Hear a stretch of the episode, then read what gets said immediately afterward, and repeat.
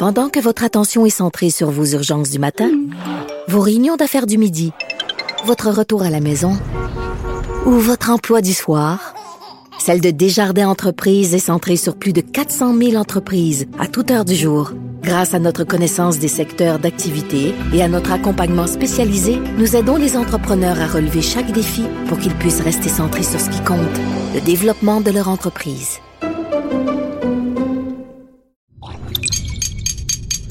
Cube Radio.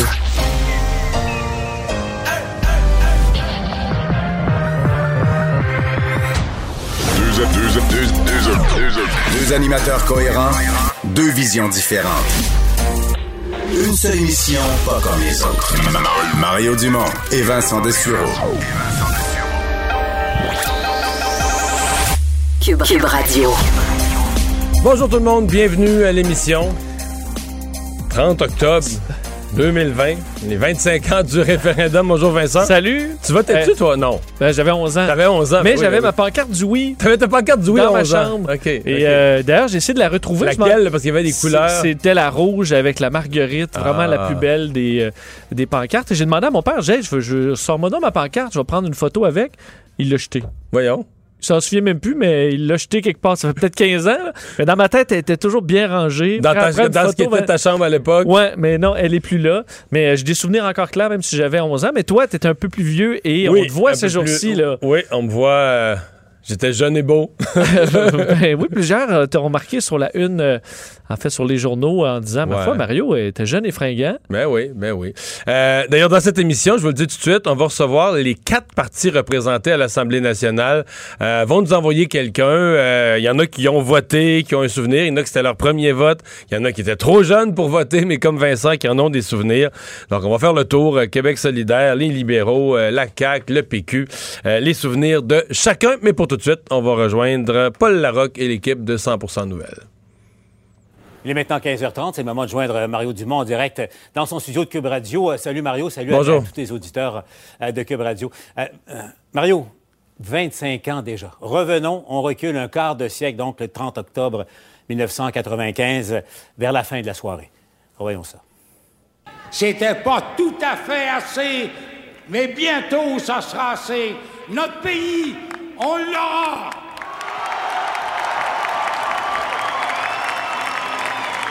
Mario, quand tu repenses et quand tu revois tout ça, qu'est-ce qui te vient à l'esprit d'abord?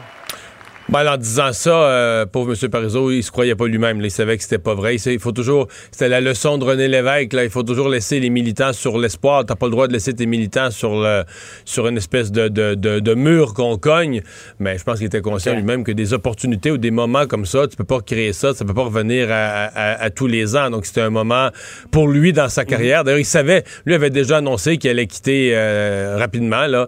Donc euh, c'était pour lui. euh, il, le- il avait dit, euh, tu sais, pour la petite histoire, il l'avait dit à Stéphane Bureau, Ouais. qui, qui le suivait à ce moment-là, sous le regard catastrophé de, de son épouse qu'on voit à Lisette euh, Lapointe. Et puis, euh, donc, ça a été annoncé le lendemain. Mario, euh, euh, on va un peu changer les, les règles du jeu habituelles. Puis, écoute, j'aimerais ça que tu nous racontes un, un peu plus les, les dessous de, de cette soirée-là et de cette campagne-là également. Veux, veux pas, c'est un, un des grands moments marquants de l'histoire du Québec. Hmm. Mario, t'étais où, toi, au moment des, des discours? De, ça se passait au Palais des Congrès? On te revoit en 1995 avec Ouais. euh, Jean-Luc. Je pense que j'arrivais à TVA, là. Donc, exact, c'est vrai. Hein? Ouais, puis, c'est les portes donc, de TVA. La, la soirée, est-ce que tu, la soirée euh, du dépouillement du scrutin comme tel, euh, hey, quand même, hein, Je, je- ouais, y a- y l'ai- 25 je pense que je l'ai vécu en deux temps, la soirée du dépouillement, moi. On avait un rassemblement indépendant, là, qui était dans un autre hôtel avec les gens de la DQ, euh, où j'ai fait mon premier discours euh, à télé, puis tout ça. Mais ensuite, les cabinets se sont parlés et les gens de l'entourage de M. Bouchard ont dit, M. Parizeau, M. Bouchard surtout, ont dit, ben nous, c'est le grand rassemblement au centre des congrès. On a fait campagne ensemble. On comprend que c'est des partis différents, mais, mais pour ce soir, ça serait, ça serait une courtoisie, ça serait de bonne loi que tu viennes saluer euh, les gens du oui. Donc après ton, quitter ton rassemblement, après ton discours avec les gens de la DQ et venir à l'autre rassemblement, ce que j'ai accepté. Donc je me suis rendu, je suis arrivé, là j'ai croisé Lucien Bouchard, euh, qui euh, avait déjà, je pense, fait son discours. Et là, on s'est retrouvé avec la demande de M. Parizeau d'aller le rejoindre sur scène alors que lui allait faire le sien. Et on- on- Disons, il y avait eu. euh, L'atmosphère était pas bonne. On était un petit peu inquiet. De, on avait eu de la difficulté de communiquer Pourquoi? avec M. Parizeau un peu dans les heures précédentes. Et donc, d'un commun accord. l'atmosphère était pas bonne? Mais parce, Mario, que, parce que les communications, étaient, les communications étaient plus difficiles avec M. Parizeau dans cette soirée-là seulement, là, dans ces dernières heures. Euh, donc, euh, on a préféré à ce moment-là, Lucien Bouchard et moi, on est allé écouter le discours de M. Parizeau dans une autre salle du Palais des Congrès, dans une salle où il y avait une télé, etc. Et donc, il était seul sur scène. Donc, quand, toute ma carrière, j'ai repensé à ce soir-là en disant, n'eût été de cette décision-là, à chaque fois qu'on revoit, qu'on revoit les images du discours malheureux, euh, je serais, comme on dit en TV, je serais dans le shot, là. Je serais dans l'angle de la caméra, puis Lucien Bouchard aussi. OK. Euh, Ah, ben, venons-y, euh, venons-y, Mario. Donc, tu, tu es en compagnie de, de Lucien Bouchard dans, dans une loge là, du, du Palais des Congrès de, de Montréal. Arrive la fameuse phrase, là, bon, la défaite est imputable, là, et là, j'ouvre les, les guillemets, euh, à l'argent et à des votes ethniques, ethniques, fermez les guillemets. Mario, tu entends ça, qu'est-ce qui te vient à l'esprit? Euh, ben, D'abord, tout le monde dans la pièce est comme figé. Tout le monde sait que c'est pas bon, mais c'est extrêmement difficile. Là, on y repense 25 ans après, on a vu toutes les conséquences, mais c'est difficile de mesurer la portée historique de quelque chose qui est arrivé il y a, il y a 10 secondes. Là, tu sais. Tu, le mesures, tu dis, wow, c'est pas ça qu'il fallait dire à soir, mais à quel point on, on va se souvenir de ça? On dirait, là, tu te mets, comme on dit, ton petit hamster se met à, réfléchir à ça. En même temps, M. Parizeau continuait son discours, donc t'écoutes ce qu'il dit.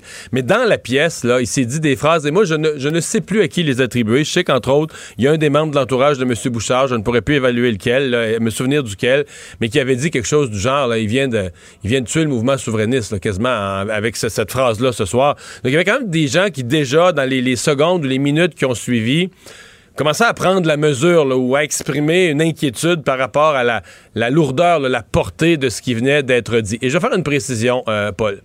La politique est injuste. On est plusieurs qui, qui l'avons vécu. euh, c'est vrai que si on fait de l'étymologie du mot à mot, il a dit des votes techniques en, en- en référence supposément à un événement où des gens avaient appelé au vote ethnique. Regarde, les, les syllabes ont plus d'importance. Dans un moment comme ça, dans un moment crucial, une chose comme celle-là, avec un mot exact ou l'autre mot exact, ou changement de mot, ou lait, lait ou des, ou...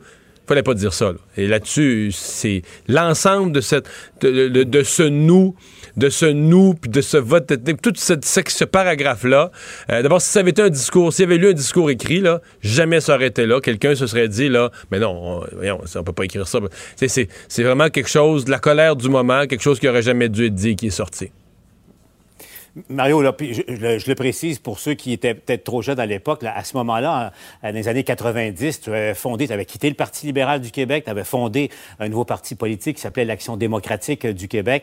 Tu t'étais joint, tu avais formé la coalition du oui avec euh, Lucien Bouchard euh, du Bloc québécois. À ce moment-là, il était à Ottawa et, et- et le Parti québécois. Donc, euh, arrive, tu fais campagne, et là, le nom l'emporte par 50, quel, mi- quel- 50 000 ou 52 000 là, de mémoire euh, votes, ce qui est, ce qui est pas beaucoup, là, c'est Non. par, la peau des on s'entend.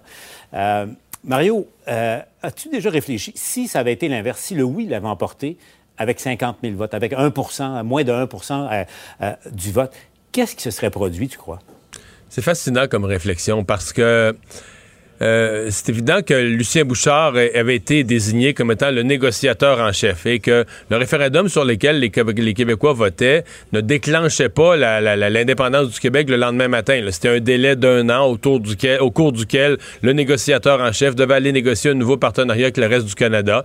J'ai pas vraiment de doute que la première réponse du Canada aurait été un non définitif. On on négocie pas une telle chose. Là, on peut se demander qu'aurait fait Jean Chrétien. Est-ce qu'il aurait contesté le référendum devant les tribunaux? Mais certains disent même que Jean Chrétien aurait fait un autre référendum en- pour essayer de convaincre les Québécois là, que leur faire peur, de les faire voter non à quelque chose d'autre. Donc tout aurait pu, euh, tout aurait pu arriver.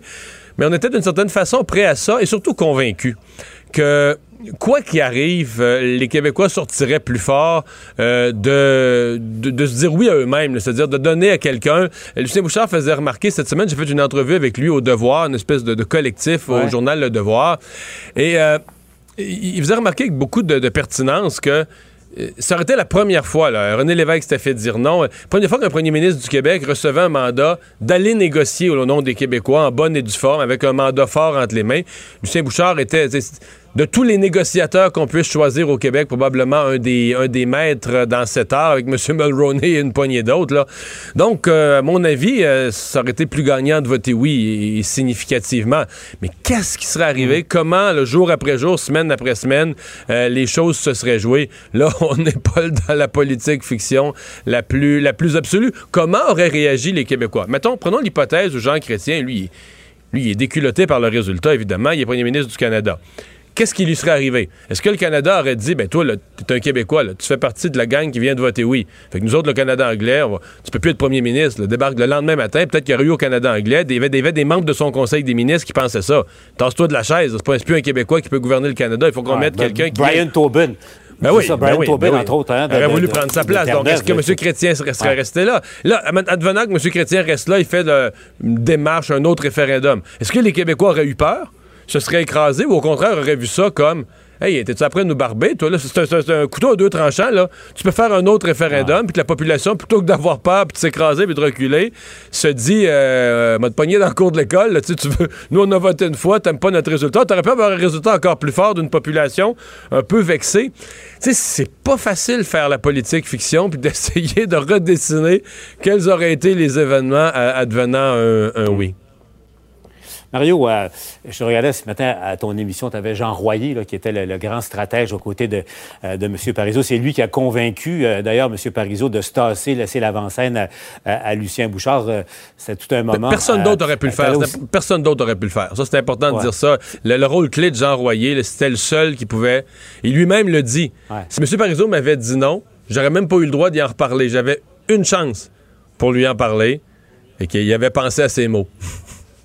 et M. Parizeau qui a pris une minute hein, pour y réfléchir avant de dire à Royer euh, Faites ce que vous avez à faire, M. Royer. Hein. C'était ça. quand même. Il fallait, il fallait, de sa part de l'humilité pour euh, ah effectivement M. Parizeau se tasser de l'avant-scène et, laisser euh, les projecteurs sur, se braquer sur Lucien Bouchard. Mario, tu avais aussi Jean Charret.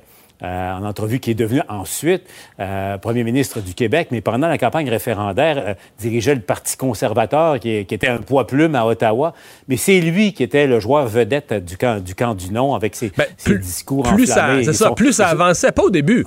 Au début, M. Chrétien, Daniel Johnson, personne ne voulait donner trop de place. Ben, il le tassait, sauf que il s'est avéré être un orateur plus enflammé, plus efficace que les autres. Et là, quand, quand les sondages se resserraient, quand Louis était, je sais pas, mais bien que, tu sais, Louis est parti 5-6 points en arrière. À un moment donné, oups, Louis est un point en arrière, nez à nez. Ouais, plus que ah ça au début. Mais je veux dire, plus Louis remontait, plus là, on disait, euh, là, il faut mettre dans les soirées les orateurs les plus efficaces. Et c'est un peu la, naissance. Jean Charest était déjà connu à ce moment-là, mais c'est là qu'il est devenu le personnage là, de l'orateur euh, qui s'est ensuite fait élire premier ministre du Québec ce qui, amène maintenant à l'autre question, parce que j'ai euh, suivi beaucoup, j'ai couvert euh, Jean Charest, puis il a toujours dit une chose quand on lui posait la question par rapport au mouvement souverainiste québécois, non, même quand il était au pouvoir à Québec, non, ce n'est pas mort. Faites attention. Faites attention. C'est une idée qui est, qui est noble. Vous reconnaître ça, M. Charest. il a toujours mhm. euh, reconnu que l'idée, il n'y avait rien de méprisant euh, dans, cette idée-là. Mais il disait, faites attention. Ce n'est pas, pas un projet qui est mort du tout, du tout, du tout. Euh, Mario, 25 ans plus tard, on est en, 2020. c'est pas dans l'air du temps, c'est le moins qu'on puisse dire. La souveraineté, on regarde les jeunes en, ce moment, mais la souveraineté, dans ton esprit, c'est un projet qui qui est mort ou moribond ou c'est quelque chose qui est simplement en dormance? Ça peut pas être mort ou moribond. Je veux dire, euh, ça existe dans l'histoire des peuples, ça a toujours existé, euh, ça existe. Ce n'est pas à l'ordre du jour présentement. Mais tu sais, des fois, les gens manquent un peu de perspective historique. Il y a eu deux référendums en 15 ans. C'est beaucoup, là, dans l'histoire d'un peuple. C'est même, même énorme, là. Donc là, on vient d'avoir 25 ans de tranquillité. C'est plus à l'ordre du jour. Mais est-ce que ça peut revenir? Moi, je pense qu'il y a comme un cycle qui est fini. Le cycle qui est né avec euh, René Lévesque, la fondation du PQ, une façon de faire, la promesse d'un référendum. Il y en a eu un, il y en a eu deux. Euh, le Parti québécois a décliné ensuite. Il y a comme un cycle qui est fini. Maintenant, tu sais, pour nos jeunes, l'avenir est ouvert. Est-ce qu'un autre cycle, une nouvelle façon de faire, de nouveaux acteurs politiques, peut-être même des nouveaux acteurs dans les mêmes partis peut-être même de nouveaux partis politiques? Comme disait l'autre, l'avenir, c'est long. Donc, euh, d'enterrer, de, dire qu'une idée comme celle-là, qui est une idée euh, universelle, puisse disparaître de, l'histoire d'un peuple, peut-être que ça ne reviendra jamais. Mais qui, sommes-nous pour l'affirmer? À mon avis, ça demeure... Et je me souviens toujours que Robert Bourassa disait le Québécois veut survivre. Euh, il voit certains avantages dans le Canada, mais il veut toujours garder la souveraineté dans sa manche. euh, il y a peut-être un peu de sagesse là-dedans aussi. En terminant, euh, Mario, quand tu te revois, là, euh, 25 ans plus tard, quand tu repenses à, tout ça, tu t'es, euh, t'as quitté la politique, tu as, une vie maintenant euh, d'animateur, de, chroniqueur politique. T'ennuies- est-ce que tu t'ennuies de ça, de la, politique euh, active, par, moment, dans, ces grands moments? Non, je m'ennuie jamais de la politique. C'est pas quelque chose qui me manque, c'est pas quelque chose que je veux refaire. Mais quand je revois ces moments-là, quand même, c'est sûr, c'est pas le goût de faire de la politique, c'est plus la prise de conscience de dire Wow, c'était des années. Il n'y a, pas eu grand-chose dans l'histoire du Québec après. On a eu. euh, des débats, euh, dans certains cas, un peu plus tranquilles. dans les années suivantes, après ça, c'était à couleur de la margarine, des patentes comme ça. Fait que l'ampleur... de- Prenons le cycle entre l'échec, à partir du moment où l'échec du lac Meach, le Québec a fait des demandes, elles ont été acceptées par le Canada, puis tout à coup, bang, l'accord du lac Meach est déchiré, on se fait comme enlever ce qu'on nous avait ni plus ni moins donné. Les Québécois sont frustrés. Dans les sondages, la souveraineté monte jusqu'en haut de 70% Donc, ça, c'est juin 90, là, pour les plus jeunes. Entre juin 90 et le référendum, il y a 25 ans aujourd'hui, là, euh, octobre, fin octobre 95, ce sont des années politiques d'une intensité.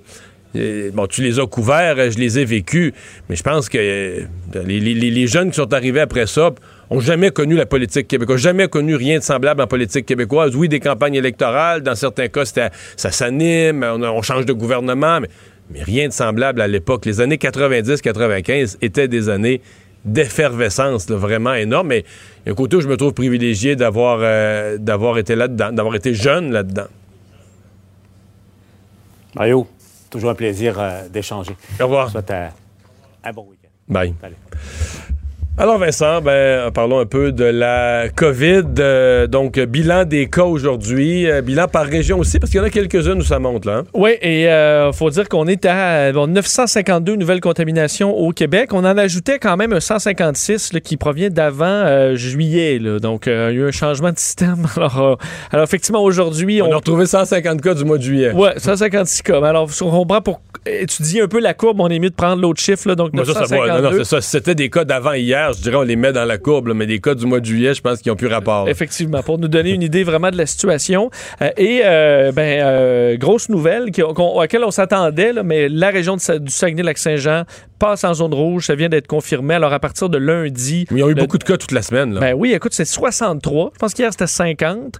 Euh, on se rappelle que pour une région qui n'a pas une, une grande population. non, c'est ça. Faut pas comparer ça avec les chiffres de Québec ou Montréal. Non, c'est énorme. Et une région qui avait été, là, à toute fin pratique, complètement épargnée ou presque euh, il y a à peine deux mois. Alors, on a vu vraiment une hausse importante. Alors, la zone rouge, ça implique évidemment la fermeture de restaurants, bars et autres à partir de lundi prochain. Euh, également, dans les autres chiffres, capitale nationale, ça va mieux depuis quelques jours. 80 cas. Alors, on sent une baisse là-bas. Mauricie, centre du Québec, c'est Ça, ça va l'inverse. mal. 95 cas. Euh, Montréal, 277. L'Outaouais, 50. Chaudière-Appalaches, 66. Lanaudière, Montérégie, toujours élevé à 121, 156. Mais au Canada, je voyais un tableau par 100 000 habitants et le Québec est plus premier. hein. C'est qui? C'est le Manitoba. Qu'on n'avait mais- pas vraiment vu sur le radar. Évidemment, on l'oublie. Le Manitoba, c'est pas gros. Je pense qu'ils ont. Prend un million, En ouais, population, c'est moins de deux, mais c'est un million quelque chose. Là. Fait que, ça prend pas autant de cas. euh, c'est huit fois, plus que huit fois plus petit que le Québec. Là. Fait que, tu sais, ça prend pas des chiffres si gros que ça qu'en nombre. Non, parce que je voyais un classement de, par, par 100 000 habitants de toute, le, toute l'Amérique du Nord. Les 60 États, et évidemment, les 46 premiers sont des États américains. Puis le 47e, c'est le Manitoba. Puis le Québec, on est juste un petit peu en bas, 50, 51e. là. Mais le Manitoba, a- en proportion, aux 100 000 habitants, le le Manitoba avait devancé le Québec. Parce que certaines provinces où vraiment ça continue de monter encore, il faut dire qu'on est sont loin d'avoir les mesures qu'on a ici, dépendamment des endroits. Euh, Pour ce qui est de Montréal, parce qu'il y a eu un point de presse aujourd'hui de la directrice de la santé publique, Mylène Drouin, sur le fait qu'on est vraiment sur un plateau là à Montréal, 240, 250 cas par jour, ça bouge pas, un taux de positivité de 14% euh, qui évolue pas beaucoup non plus. Euh, alors c'est une bonne nouvelle, mais on dit que c'est quand même un plateau qui est inconfortable. Hmm. Donc, qui est quand même élevé à Montréal. On veut, on veut, faut pas baisser la garde, faut que ça baisse. Dans les éclosions, 236 éclosions à Montréal, donc euh, les écoles, services de garde, milieux de travail, en particulier là, les milieux de travail. Et euh, au niveau, peut-être l'autre bonne nouvelle, euh, au niveau des aînés touchés, là, on sait que Dr Drouin avait sonné l'alarme un peu il y a quelques semaines en disant là, c'est en train de, le- les personnes infectées vieillissent, c'est stable. Alors, euh, c'est peut-être la, la- la bonne nouvelle. Si on regarde ailleurs dans le monde, euh, en Europe, on continue de battre des records, mais c'est même plus ça qu'on regarde quasiment. C'est plus la situation des hôpitaux là, vers laquelle on se retourne que la flambée des cas. Oui, et dans au moins 14 pays d'Europe. En fait, dans les pays et territoires, il y en a 52 dans la, en, en- en Europe et il y en a 35 qui publient leurs chiffres sur les hospitalisations. Donc, ça exclut entre autres l'Allemagne et la Suède, deux pays qu'on aimerait bien pouvoir suivre au niveau des hospitalisations, mais c'est plus dur. Alors, pour les 35 qui restent, 14 cette semaine ont des records d'hospitalisation jamais vus depuis le début de la COVID. Euh, ça touche, là, entre autres, ceux qui ont eu vraiment des pics, là, jamais vus, la Pologne, 14 631 hospitalisations, République tchèque à 6 000, la Belgique à 6 000. Dans les autres pays, la France, 21 000, l'Espagne, 17 000, l'Ukraine. Mais la France, je veux juste te dire que la France, là, si on remonte, euh, je vais par les fins de semaine, c'était 12 000. L'autre fin, il y a deux semaines. En fin de semaine passée, c'était 16 000. Puis là, les chiffres que tu nous donnes, je sais pas si ils datent de jeudi soir ou de vendredi. Là, les autres là-bas, il est déjà soir, peut-être. Mais 21 000. 21 000. Donc 12, 16, 21 000. Ça en flèche. Ça monte en flèche. À peu près comme les Donc cas. imagine dans les hôpitaux l'entrée de monde. Là. C'est énorme. D'ailleurs, on dit les plus fortes progressions, là, la Serbie, augmentation de 100 par rapport à la semaine dernière, l'Autriche 81% l'Italie 69 euh, et euh, donc euh, Belgique, Italie, Autriche, Serbie, c'est les endroits où vraiment c'est la plus forte hausse. Il y a juste le Monténégro qui est en baisse. À moins pays, 16, là. mais on s'entend que c'est ça. C'est minime. Alors évidemment, oui, les cas, c'est important, mais le- la statistique à regarder, c'est vraiment les hospitalisations. Et euh, malheureusement, en Europe, on, on commence à y goûter, tout comme dans plusieurs États américains aussi, où on voit une pression qui augmente euh, jour après jour sur le système de santé. Le président Trump, je l'ai entendu dans un discours, dire que ça va très bien dans les hôpitaux. Mais il dit que notre capacité hospitalière est, est toujours euh, correcte, mais je veux dire, peut-être dans l'ensemble du pays, là, mais État par État, la capacité hospitalière, ça va pas bien partout. Là. Effectivement, puis il y a plusieurs États où c'est record après record. D'ailleurs, aujourd'hui, puis je vais le surveiller, euh, aujourd'hui, ça devrait être le pic euh, mais hier, c'était record de tous les temps. Oui, et le vendredi, généralement, est plus haut. Il peut y avoir des variations, mais ça se peut très Hier, bien. on était à- essentiellement en chiffre, chiffre, chiffron 90 000. là. 90 000. Donc là, on va s'approcher du 100, possiblement aujourd'hui. Euh, évidemment, ça peut encore varier, mais généralement, c'est le vendredi la plus grosse journée aux États-Unis. Et alors qu'on est à quelques jours du vote, euh, ça pourrait ébranler M. Trump. M. Trudeau qui a parlé de liberté d'expression. Oui, citation, Mario, qui risque de faire jaser pas mal. Fait qu'il fait déjà jaser pas mal, euh, alors que Justin Trudeau a vraiment un son de cloche différent par rapport à euh, son homologue français, le président Emmanuel Macron, à la suite des euh, deux attaques sur le territoire français reliées à des caricatures, on sait, de Mahomet. Euh, on- du côté d'Emmanuel Macron, là, il dit on sera intraitable, on va ne, enfin, on, on- la, liberté, euh, le choix, nous ne cédons aucun. Ben, il dit que la liberté d'expression, c'est une valeur de la République. Là. Oui, et que nous ne céderons rien. C'est ce que je cherchais, là. Ne céderons rien. Tout ça est injustifiable. Euh, on défend le droit à la caricature. Du côté de Justin Trudeau, tantôt, questionné sur le sujet, euh, tout autre son de cloche sur le fait que la liberté d'expression a ses limites. Il a comparé, en fait, la publication de caricatures avec le fait de crier au feu dans un cinéma bondé pas exactement c'est le bon, euh, la bonne explication, mais je vous fais entendre cet extrait qui fait beaucoup jaser aujourd'hui. D'abord, euh, nous allons toujours défendre la liberté d'expression. Euh, c'est un droit euh, protégé euh, dans nos chartes des droits et libertés, mais la liberté d'expression n'est pas sans limite. On n'a pas le droit, par exemple, de crier au feu euh, dans un cinéma euh, bondé de monde.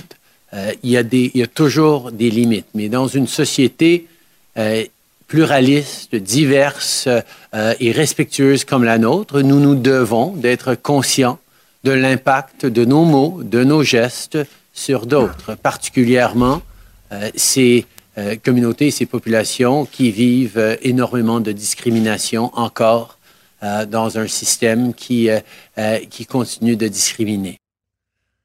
Bon. Alors, le système discrimine. C'est son pays, ça.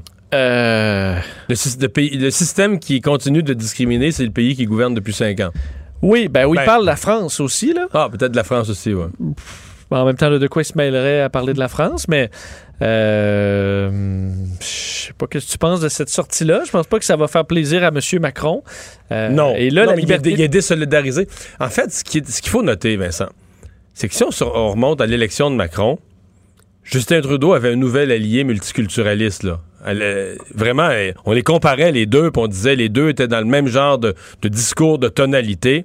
Et c'est la réalité qui a amené. C'est les actes terroristes, c'est la réalité de terrain, c'est le vécu là, au poste. Quand tu es assis dans la chaise du président, c'est le vécu, là, tu, comme on dit, tu, tu le sens en toi, là, tu le vis. Là. Oui. Et lui, il s'est retrouvé à. Le président Macron a, est obligé de durcir son discours, tenir compte de la colère des Français, euh, répondre à des, à des menaces envers son pays. Donc, le discours d'Emmanuel Macron aujourd'hui, puis celui de Justin Trudeau, on est sur. On est en deux, Deux mondes, planètes. on est sur deux planètes complètement. Maintenant, l'image de M. Trudeau, sa défense de la liberté d'expression, sa vision de la- la- la- des limites à la liberté d'expression, c'est on peut pas crier au feu dans un cinéma bondé.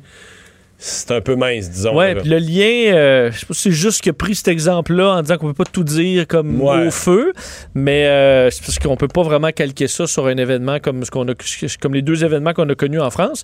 Et aussi, Donc, là, c'est- tu balises ça mince- comment? C'est mince comme métaphore là, Oui. dans la gravité de la situation. Et comment tu balises ça là? Donc Hmm. là, qu'est-ce que de quoi on a le droit de rire ou de pas rire? Monsieur Trudeau, euh, est-ce qu'il va nous faire une liste? Culture et société. La question que je me pose tout le temps, mais comment font tous ces gens pour croire encore en la vie dans cette hypocrisie? C'est si triste que des fois, quand je rentre à la maison, puis que je parque mon vieux camion, je vois toute l'Amérique qui pleure dans mon rétroviseur. Bonjour Anaïs. Bonjour, messieurs. Alors, euh, c'est une de leurs chansons les plus, les plus pessimistes, les plus tristes quand Ouais. même, là, mais elle a pogné. ça, ça va être la chanson de l'année, ça, Anaïs? Ben, j'imagine que oui. Là, là, messieurs, il y a quelques temps de ça, on se disait que Coton Watté de Blue Jeans Bleu allait être la chanson de l'année, mais avec tout ce qui s'est passé dans les derniers mois, évidemment, cette chanson, l'Amérique pleure, qui est excellente des Cowboys fringants, mais cette chanson, je veux dire, a pris une tournure, je veux dire, commençait, a vraiment mis euh, sur papier, en fait, ce que les gens vivaient dans leur foyer. Donc, j'ai vraiment l'impression que cette chanson-là sera euh, ce dimanche la chanson de l'année. Ce sera sans doute l'année un peu, je vous dirais, là, Cowboy fringant, la formation qui a remporté trois statuettes, Mm. en fait, mercredi, lors du premier gala de la disque. Et on nous a appris ce matin, enfin, euh, quels euh, allaient être les artistes qu'on allait voir sur Oui, scène ceux ce qui dimanche. performent sur place. Ceux qui performent, parce que ce sera en direct, je vous rappelle, comparativement aux autres euh, galas euh, présentés plus tôt cette semaine. Je vous rappelle aussi que les remerciements de Louis-José Houd, remerciements de pochette, sont en ligne également. C'est du bonbon. Donc, vous pourrez voir euh, dimanche, entre autres, deux frères, Bleu Jeans Bleu, Evelyne Brochu, Flore Laurentienne, Isabelle Boulet, les Cowboys fringants, Louis-Jean Cormier, Marc Dupré, Marie-Pierre Arthur, entre autres, et Pierre Lapointe. 12 statuettes seront euh, remises, donc manquez pas ça. Euh, Nouvelle chanson pour Patrick Watson? Oui, là, on, on se parle, c'est du gros soleil, là, ce qui s'en vient. Je vous dis, c'est plus une chanson qu'on écoute habituellement, euh, soit en soirée, le matin avec un café ou par une journée de pluie. C'est bon, il y a un côté très mélancolique. Patrick Watson, justement, qui a remporté deux statuettes mercredi. Son dernier album remonte à 2019, Wave. Donc là, ce qu'on va entendre dans quelques secondes, j'imagine que c'est le premier extrait de son album qui verra le jour, on ne sait quand. Je vous fais entendre Lost With You. Our hands were tangled in the weeds, moving so softly nobody can see. Against your morning skin, while it shine like two young lovers walking by. There's a soft, strange kind of vibe. La voix, le piano, c'est Patrick Watson comme on aime, on le reconnaît, c'est bon, c'est calfeutré, c'est réconfortant. Bon. T'as des nouvelles de Patrick Sénécal? Oui, est-ce que vous êtes des amateurs, messieurs, de l'univers de Patrick Sénécal? Aimez-vous ça, des livres qui font peur, des, des... aimez-vous Ça ça? m'intéresse moyen. Mes enfants ont lu ça beaucoup. D'ailleurs, il y en a- il y, en a un, ma fille est arrivée, ah, il t'insulte Patrick Sénécal dans son livre. Ah oui? Ouais. Ça m'a pas, pas ajouté à mon goût de le lire, mais je, ça m'intéressait pas vraiment de un gros monstre de droite ou Non, je me souviens même pas la pourquoi. faucheuse? Non, je pense que c'est pas parce que j'étais laid ou mal habillé. Je me souviens Ben plus c'est, ça, c'est flou, c'est flou dans mon esprit. C'est une vieille histoire, mais je- qu'en le disant, en me posant la question, ça m'est revenu comme ça. Mais c'est pas important du tout. OK, mais je vais, je vais quand même essayer de trouver c'est dans quel livre. Toi, Hey, Vincent, d'après moi, tu travailler amateur. fort. Là. Je vais lire sur un moyen temps. Toi, Vincent? Euh, non, j'en ai pas lu. T'en as pas lu non plus. Moi, je vais vous avouer que j'ai lu Le Passager deux fois. La deuxième fois, j'ai eu autant la chienne que la première. J'ai mis ça de côté parce que, euh, ben, vous savez, je l'ai dit à quelques reprises, que j'ai vraiment peur des histoires de peur. Mais là, pour tous ceux qui tripent sur l'univers de Patrick Sénécal, on a eu plus de détails enfin sur Patrick Sénécal présente cette fameuse série qui va débarquer sur Club Illico, qui devait débarquer en fin de semaine. Là. Ça Ah oui, c'est pour vrai. l'Halloween. Et là, ben, avec la COVID, comme plusieurs euh, projets, on a dû retarder le tout. Donc, c'est finalement à le- au mois de mars prochain qu'on va avoir les cinq premiers épisodes. Les autres vont débarquer sur Club l'automne prochain seulement. Donc là, on sait que ce sera réalisé par Stéphane Lapointe, qui a réalisé entre autres Faits divers. Et on nous promet 10 histoires inédites. Donc, si vous avez passé au travers, je veux dire, tous les livres de, Patrick Sénécal, c'est pas grave. Je veux dire, vous allez vraiment découvrir des nouvelles histoires, de l'horreur, du suspense. On nous promet de l'humour noir.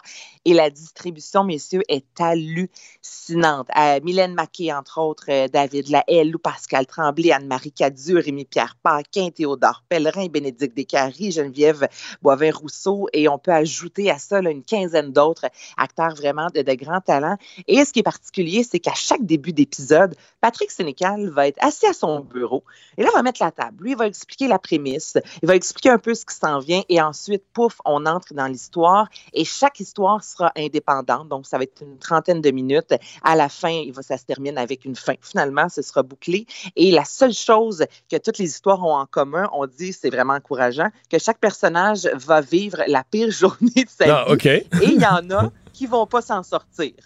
Bon. Bon, donc ça vous donne une idée un peu de l'univers dans lequel on va embarquer avec Patrick Sénécal. Et on reste dans la frousse avec euh, ben, l'Halloween, évidemment, qui sera fêté de façon euh, différente, mais tu as Ah. des suggestions. Ben oui, mais savez-vous commencer à manger des bonbons? Moi, je suis tombée dans les bonbons d'Albert Ouais. hier. Dites-moi la vérité. Ah, oui, non, allez, deux. Non, non. Mais il y en avait qui traînaient au travail, là, des petits bonbons, Oh. euh, Ah ouais? des petites pilules. Là. Je n'ai même pas pensé à pris. ça. Je suis plus chips que bonbons, par exemple. moi. Toutes manger des chips. Ben, les petits, les petits sacs de chips, là, les petits petits sacs, on dirait que c'est encore meilleur. Là. T'en as pas beaucoup. Mais... Pas mieux, t'en manges huit. T'en manges huit, mais on dirait qu'ils sont meilleurs. les petits sacs d'Halloween. C'est vrai, t'as comme trois chips par sac. Ouais. Bon, ben, écoute, tu pourras manger des chips, euh, mon mari, au cinéparc. Donc, les- dans les activités à faire euh, en fin de semaine, il y a tout d'abord euh, le cinéparc euh, Royalmont qui offre plusieurs films ce week-end, des classiques, donc Shining, Hocus Pocus, ben, Abracadabra, les, les, les films de, hum, avec Mercredi, là, La famille Adams, entre autres, l'univers de Tim Burton. Donc, c'est une belle activité quand même à faire en famille parce que c'est pas tout le monde qui vont nécessairement passer Halloween. Donc, vous pouvez aller soit au cinéparc, il y a aussi, euh, dans le confort de votre foyer, le village québécois d'antan qui offre une visite euh, virtuelle interactive. Donc, à chaque année, je vous êtes peut-être déjà allé, on décore le village québécois d'antan en Halloween de A à Z. Je veux dire, c'est épeurant au bout. Évidemment, en raison de la COVID, c'est impossible. Donc, ça coûte 6,66 le fameux triple 6. Et là, Oh. vous pouvez, avec la famille, ouais, visiter, en fait, le, le village québécois d'antan. Et sinon, il y a le festival Spasme ce week-end, euh, 18e édition, qui est un festival de, de cinéma qui met de l'avant surtout des films plutôt insolites. Et là, on nous promet un méga marathon de 5 heures samedi. C'est gratuit. Ce sera diffusé sur Facebook. Et on va nous présenter les meilleurs courts-métrages d'horreur du Québec et euh, de partout dans le monde. Ça, on trouve sur le site, le site Facebook de Spasme. S-P-A-S-M. Oui, c'est le Oh, festival. S-P-A-S-M. Et, euh, exactement. Puis la première heure, on met des films plus familiales. Je vous dirais, par la suite, on tombe là, dans, Dans du- l'horreur. dans l'horreur, du gros gore, si vous aimez ça. Ben- Donc, c'est une autre belle chose à faire. Ben, profite-en bien, Anaïs. Bonne fin de semaine. Je vais manger plein de bonbons. Oui, salut. Pendant que votre attention est centrée sur cette voix qui vous parle ici, ou encore là, tout près ici, très loin là-bas, Celle de Desjardins Entreprises est centrée sur plus de 400 000 entreprises partout autour de vous. Depuis plus de 120 ans, nos équipes dédiées accompagnent les entrepreneurs d'ici à chaque étape pour qu'ils puissent rester centrés sur ce qui compte, la croissance de leur entreprise.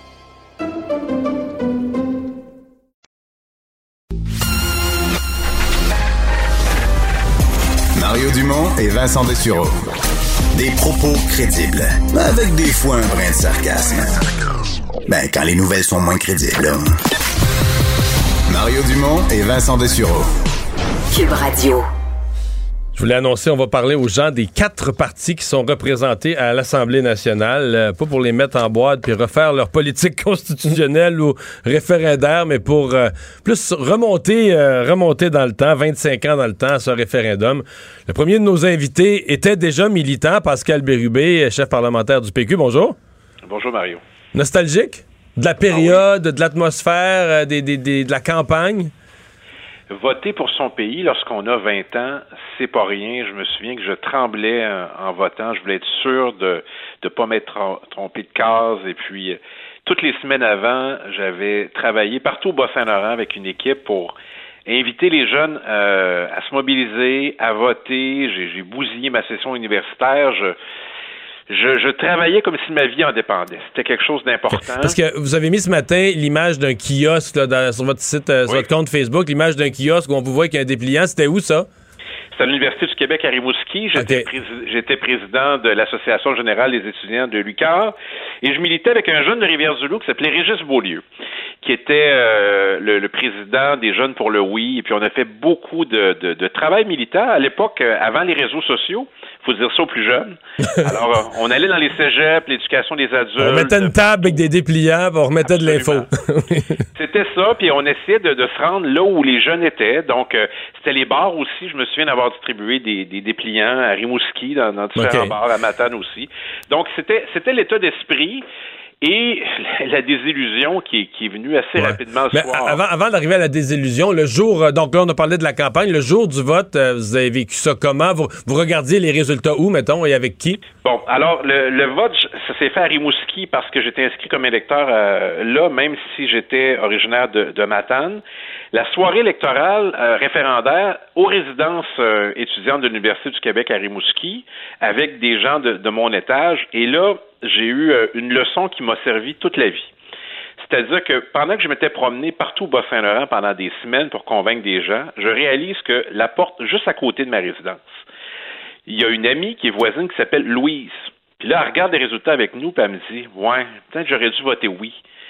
Elle dit T'es pas venu m'en parler. Alors, la morale de l'histoire, c'est que pendant que j'allais à Rivière-du-Loup, à la Pacassière, dans la Matapésia, partout. la porte d'à côté dans la résidence. La porte d'à côté. Il y avait une indécise personne elle dit personne m'en a parlé. Elle dit, je voyais ça à la télé, mais ça, ça m'intéressait plus ou moins. Puis elle dit Christian, mon chum, c'est la même chose. Deux votes. Alors, il était juste à côté. Ouais. Alors, faut pas prendre rien pour acquis. Puis c'est un travail de, de, de persuasion. Alors, ça m'a servi toute ma vie en politique, le fait que quand on veut convaincre les gens, on commence autour de nous. Bon, c'est comme ça que vous êtes allé chercher 70 du vote dans votre comté, c'est en n'oubliant pas un, c'est ça la leçon? J'ai ça en tête constamment. OK. Euh, le, le soir, là. Donc, le soir, le résultat, puis glissez dans votre réponse sur l'après, là. Ouais. Euh, où ça nous menait le lendemain matin dans votre esprit, le Québec, là. Bon, ben le, le, soir, on un peu incrédule et c'était serré. Fait que là, on savait pas est-ce qu'on peut se reprendre, est-ce que ça va changer quelque chose euh, du côté du Canada, mais en même temps, nous, en tout cas, moi, je voulais pas tellement que le Canada change. Je voulais que le Québec apparaisse. C'est ça que je voulais. C'était pas pour créer un rapport de force. Je voulais que le pays apparaisse. Et je me souviens d'avoir accordé une seule entrevue parce que j'avais un peu de visibilité médiatique à l'époque comme président du, conseil à l'UQAR à une radio privée de Rivière-du-Loup. L'animateur n'avait pas été très gentil avec la peine que j'avais. D'ailleurs, il a fait de la politique des années après. Et euh, ça m'avait beaucoup marqué parce que j'ai l'impression que ceux qui étaient davantage dans le camp du non, y compris certains analystes, réalisaient pas la peine qu'on avait. D'un côté, on, avait le fardeau de la preuve, mais en même temps, on avait tellement d'espoir. Et d'un autre côté, c'était plus de, bloquer le changement, sans avoir à en, en offrir. Alors, je trouvais ça très dur, moi, parce que de l'autre mmh. côté, il n'y avait pas de projet. Nous, on en avait un, puis tout, tout s'arrêtait là. Fait que là, il fallait recommencer les études. Donc, les cours que j'avais manqués, il fallait que je me rattrape, mais le cœur était plus là. là. Mmh. Et à 20 ans, vivre ça, c'est épouvantable. À 20 ans, vous vivez ça. Est-ce que, quelque part, ben, vous étiez quand même président d'association étudiante, donc intéressé par la chose publique, qu'on avait déjà une réflexion à ce moment-là que vous pourriez devenir euh, plus qu'un militant, un militant important, un élu, peut-être même le chef, ne serait-ce que par intérim de ce parti? Jamais. Puis ça, c'est très étrange, ça, parce que à l'époque, Massas Rio, euh, ben, à la même époque que vous, était député euh, ouais. au, au Bas-Saint-Laurent. Et puis, euh, j'aurais jamais pensé ça, mais j'ai fait pour la première fois cette année-là le Parlement jeunesse du Québec. Puis mon voisin de banquette, juste à côté de moi, que je connaissais pas première année, c'était dénommé Martin Koskinen. L'actuel Alors- directeur de cabinet du premier ministre. Absolument. Et nous, on se concertait pour poser des questions à une dénommée Dominique Anglade, qui était de l'autre côté. À qui je parle dans une minute, il va falloir y parler de ça. Parlement jeunesse. Ah oui, mais euh, il a fait référence à l'étude des crédits que le premier ministre, puis il y avait Marie-Soleil Michon qui fait de la télévision, puis beaucoup de monde qui ont fait des choses exceptionnelles. Marcelin Joannis, l'économiste, et combien d'autres. Donc, il y a 25 ans, euh, post-référendaire, on a envie de faire un peu de parlementarisme. Évidemment, on est teinté par nos options euh, politiques. Mais quand je suis rentré à l'Assemblée nationale la première fois, je me suis dit, même si je revenais, euh, si je pouvais rentrer bientôt, M. Parizeau sera plus là. C'était beaucoup à cause de lui que je faisais de la politique. Et un jeune, qui est moins jeune maintenant, mais qui m'a qui a eu une, une importance décisive dans ma volonté de faire la politique, c'est Éric Bédard, que vous avez bien connu, l'historien. Ah, l'historien, OK, parce qu'il y a un autre Éric Bédard qui a milité au Parti inspirant québécois. aussi, qui est avocat, Oui, lui. Qui est avocat, c'est ça. Le, le frère de Stéphane. Mais Éric Bédard, l'historien, était président du comité des jeunes, il avait une belle voix grave, il était brillant, il s'exprimait bien, et lui, je trouvais tellement que je voulais être comme lui en politique. Il m'inspirait beaucoup, il était très près de M. Parizeau, et ça, ça m'a beaucoup intéressé. Alors, M. Parizeau a, quitté, puis là est arrivé M. Bouchard, qu'on aimait beaucoup aussi avec le Bloc, puis on se disait, ben, M. Bouchard, il est populaire, peut-être que lui, il va nous permettre d'aller plus loin, puis de gagner. Puis j'ai eu l'occasion de parler à M. Bouchard récemment parce que Suzanne Tremblay est décédée, puis je l'ai averti un peu de son état de santé. Puis je lui disais, est-ce qu'on aurait pu continuer après? Puis la réponse de M. Bouchard est, est- est pleine de sens. Il me dit, on a beaucoup mobilisé les gens. Charlottetown en 92, le- l'élection fédérale en 93, l'élection du Québec en 94, le référendum en 95. De repartir partir ça aussi vite en 96, ça aurait été beaucoup demandé aux Québécois. Et je trouve ça assez sage aussi. Mhm. Dernière question. euh, vous avez quand même taquiné euh, vos amis de la CAQ, dont le, le premier ministre cette semaine, là, sur euh, leur, euh, leur changement de... Parce qu'il y a quand même beaucoup de monde à la CAQ qui avait voté oui. François Legault est un... Moi, je l'ai connu comme un souverainiste, un indépendantiste, en fait, parmi les... Pas parmi les modérés, euh, mais certains diront c'est eux qui ont compris. là, le vote a l'air de leur bord. Ben, j'ai posé des, des questions, puis euh, je lui ai dit que 25 ans plus tard, qu'est-ce qui a changé entre le Québec et le Canada qui justifie aujourd'hui son allégeance fédéraliste? Remarquez qu'il ne veut jamais dire qu'il est fédéraliste. J'ai l'impression qu'il fait pas ça quand il rencontre les ministres euh, des autres provinces canadiennes. Euh, c'est ce que j'ai noté, mais quand on est président du Conseil de la Fédération, poste qui a été créé par Jean Charest, je pense qu'on peut assumer qu'on est fédéraliste. C'est juste que M. Legault joue beaucoup sur l'ambiguïté, un peu comme un ancien premier ministre que vous avez connu. Il veut être nationaliste, mais en même temps, il veut pas déplaire aux autres. Alors, tôt ou tard, il y aura un moment de vérité pour le gouvernement du Québec parce que les ambitions qu'on peut avoir, elles sont provinciales. I- Ironiquement, aujourd'hui, le premier ministre tweetait qu'il était en attente d'une réponse du fédéral. C'était le cas pour le port de Québec, c'est le cas pour le financement pour les CHSLD, c'était le cas pour la fermeture de l'aéroport euh, Trudeau euh, au début de la pandémie. On attend tout le temps. Moi, la différence, c'est que je dis, on est capable. C'est vrai que c'est pas si simple de repartir ça, mais c'est la voie la plus nécessaire selon moi. Et les mêmes espoirs que j'avais à 20 ans, je les ai encore aujourd'hui. Pascal Bérubé, merci. Merci, Mario. Au revoir. Et sans plus tarder, on enchaîne avec euh, notre invité de marque à ce moment-ci. On a hâte de voir comment elle, elle a vécu le référendum, Dominique Anglade, l'actuel chef du Parti libéral du Québec. Bonjour. Bonjour. Alors, euh, vous étiez militante déjà, vous aussi? Ben oui, j'étais militante. En fait, j'étais euh, j'étais dans, dans l'aile euh, libérale, les, les jeunes libéraux. Euh, ben, je faisais partie de ceux qui, à l'époque, juste avant le référendum, avaient, avaient milité contre Charlottetown.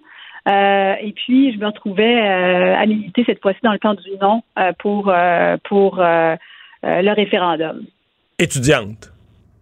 J'étais étudiante, mais j'étais également, juste avant la- l'année qui a précédé, l'âge de 94 à 95, j'étais aussi euh, présidente de l'Association des étudiants polytechniques. OK. Donc, euh, j'avais organisé plusieurs événements pour que les gens viennent s'exprimer, pour que les gens viennent donner leur opinion, puis euh, c'était partagé, il y avait du monde de partout. Donc, il y avait quand même une grande effervescence, une gra- grande effervescence euh, euh, à ce moment-là, puis je dirais que euh, je me souviens encore, on était au café étudiant, puis ça- le, le moment où, où Lucien Bouchard, alors euh, huit mois avant, là, Lucien Bouchard qui rentre à l'hôpital, comment tous les étudiants en parlaient, comment on avait projeté les, les, les nouvelles à ce moment-là dans le café étudiant. Donc, il y avait quand même une certaine effervescence Mhm. euh, euh, à l'école dans ces, dans ces débats-là. Vous me parlez d'effervescence. Le jour du, du vote, là, si on se reportait le même jour à cette heure-ci, vous avez voté où? Vous avez suivi le résultat électoral où? Étiez-vous émotive, inquiète, apeurée. Comment vous avez vécu la journée? Ben, euh, on sentait, on sentait la tension quand même. On se disait qu'est-ce qui va se passer? Puis il faut, il faut se rappeler à l'époque quand même, tu avais une campagne, une campagne du oui avec les, euh, le, le, oui et tout devient possible, etc. Donc il y avait, il y avait une remontée du oui, ça on le, sentait. Et euh, je l'ai vécu bien à la maison avec ma sœur, mes amis qui étaient venus écouter les résultats. Puis je me souviens encore, les premiers résultats sortent, puis c'est, oui qui l'emporte. Alors c'est sûr que là, tu t'es plus euh, t'es plus stressé, tu te dis bon ben là, ça va, ça, comment ça va finir tout ça? Donc il y avait, il y avait aussi euh, euh, une, une, appréhension par rapport à ce qui allait, euh, ce qui allait arriver au fur et à mesure. Puis au fur et à mesure de la soirée, bon, les résultats sont sortis, puis on connaît le résultat maintenant. Mais c'était, moi j'ai trouvé ça, j'ai trouvé ça difficile dans la mesure où c'était très divisé. Ça, je dois dire. Parce que là, vous êtes, à, vous, êtes, ouais, vous êtes à Polytechnique, euh, des jeunes étudiants euh, largement francophones. Le lendemain matin, il y en avait probablement comme vous qui avaient gagné avec le nom, mais il y en avait une gang qui avait perdu aussi, là. Oui, puis je peux, dire que tout le monde avait un peu, euh, et quelque part, tout le monde avait un peu la mille basse. C'était personne qui pensait, tu sais, ceux qui étaient dans le camp du non, on a gagné, mais tu sais, c'était pas, c'est pas une, une, un demi de 1 Ouais. c'était pas une victoire écrasante. Donc, il n'y avait pas, il y avait pas d'euphorie à l'école du tout, du tout. Là, c'était pas, c'était pas comme ça qu'on s'est, euh, qu'on s'est senti comme, euh, comme étudiant. Puis tu te dis, ok, mais là, c'est quoi la prochaine étape Là, c'est quoi le, qu'est-ce qu'on fait? Mettons, mettons que c'est avec 50-50. Mettons, qu'est-ce qu'on fait? Comment, comment on, a, on approche la suite? Je pense que c'était plutôt euh, une, un peu une douce froide, malgré le résultat qui, qui faisait en sorte que le nom l'emportait. Le, parti que vous dirigez, bon, a toujours été euh, du côté du, Canada, toujours été fédéraliste, mais a, eu à répétition dans ses rangs. J'en ai connu personnellement, puis il y en a encore, il y en a encore des gens qui avaient voté oui à une époque. C'est des gens qui avaient voté oui au référendum de 80, mais qui s'étaient joints à M. Bourassa en 84, 85 pour l'élection de 85. Il y en a.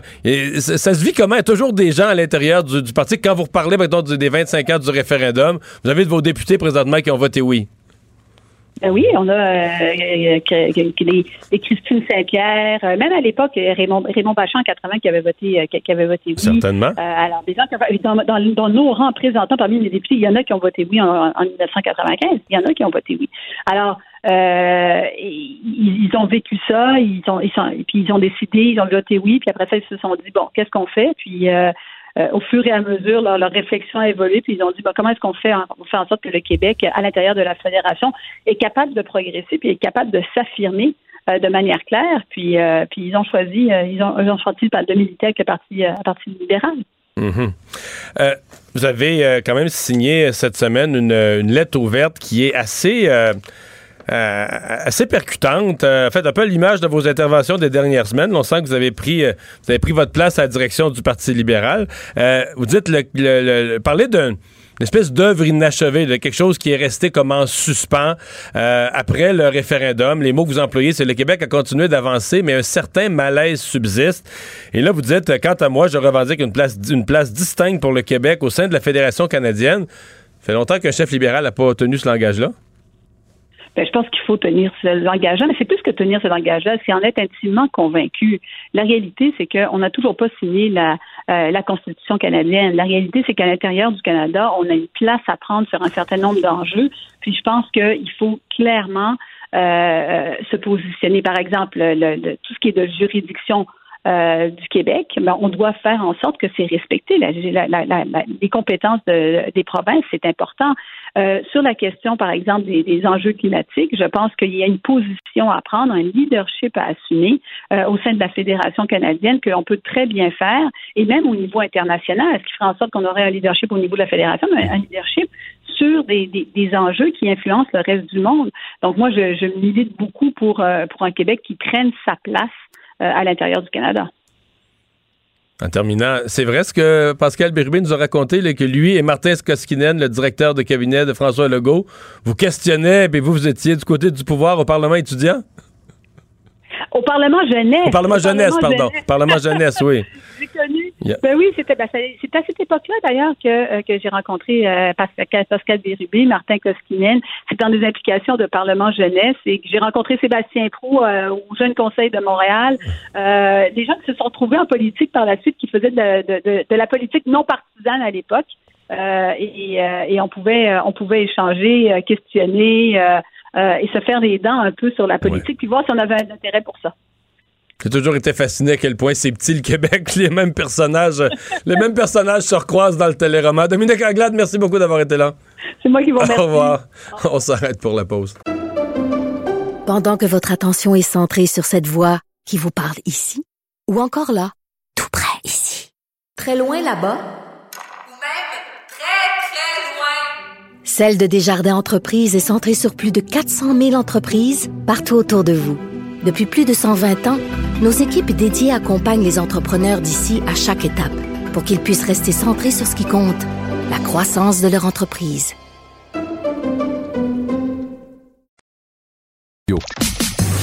Mario Dumont et Vincent Dessureau. Joignez-vous à la discussion. Appelez ou textez le 187 Cube Radio 1877 827 2346.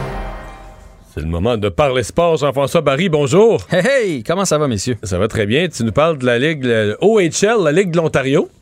Ça, Ça, vient- ça nous intéresse, c'est un peu étonnant comme sujet. Pourquoi Hein? on parle de la Ligue de Tu te l'Ontario? demandes pourquoi je parle de ça, c'est que je pense qu'il va y avoir. En fait, on a influencé la Ligue de l'Ontario avec la Ligue junior majeure du Québec et d'après moi, ils vont nous influencer en retour.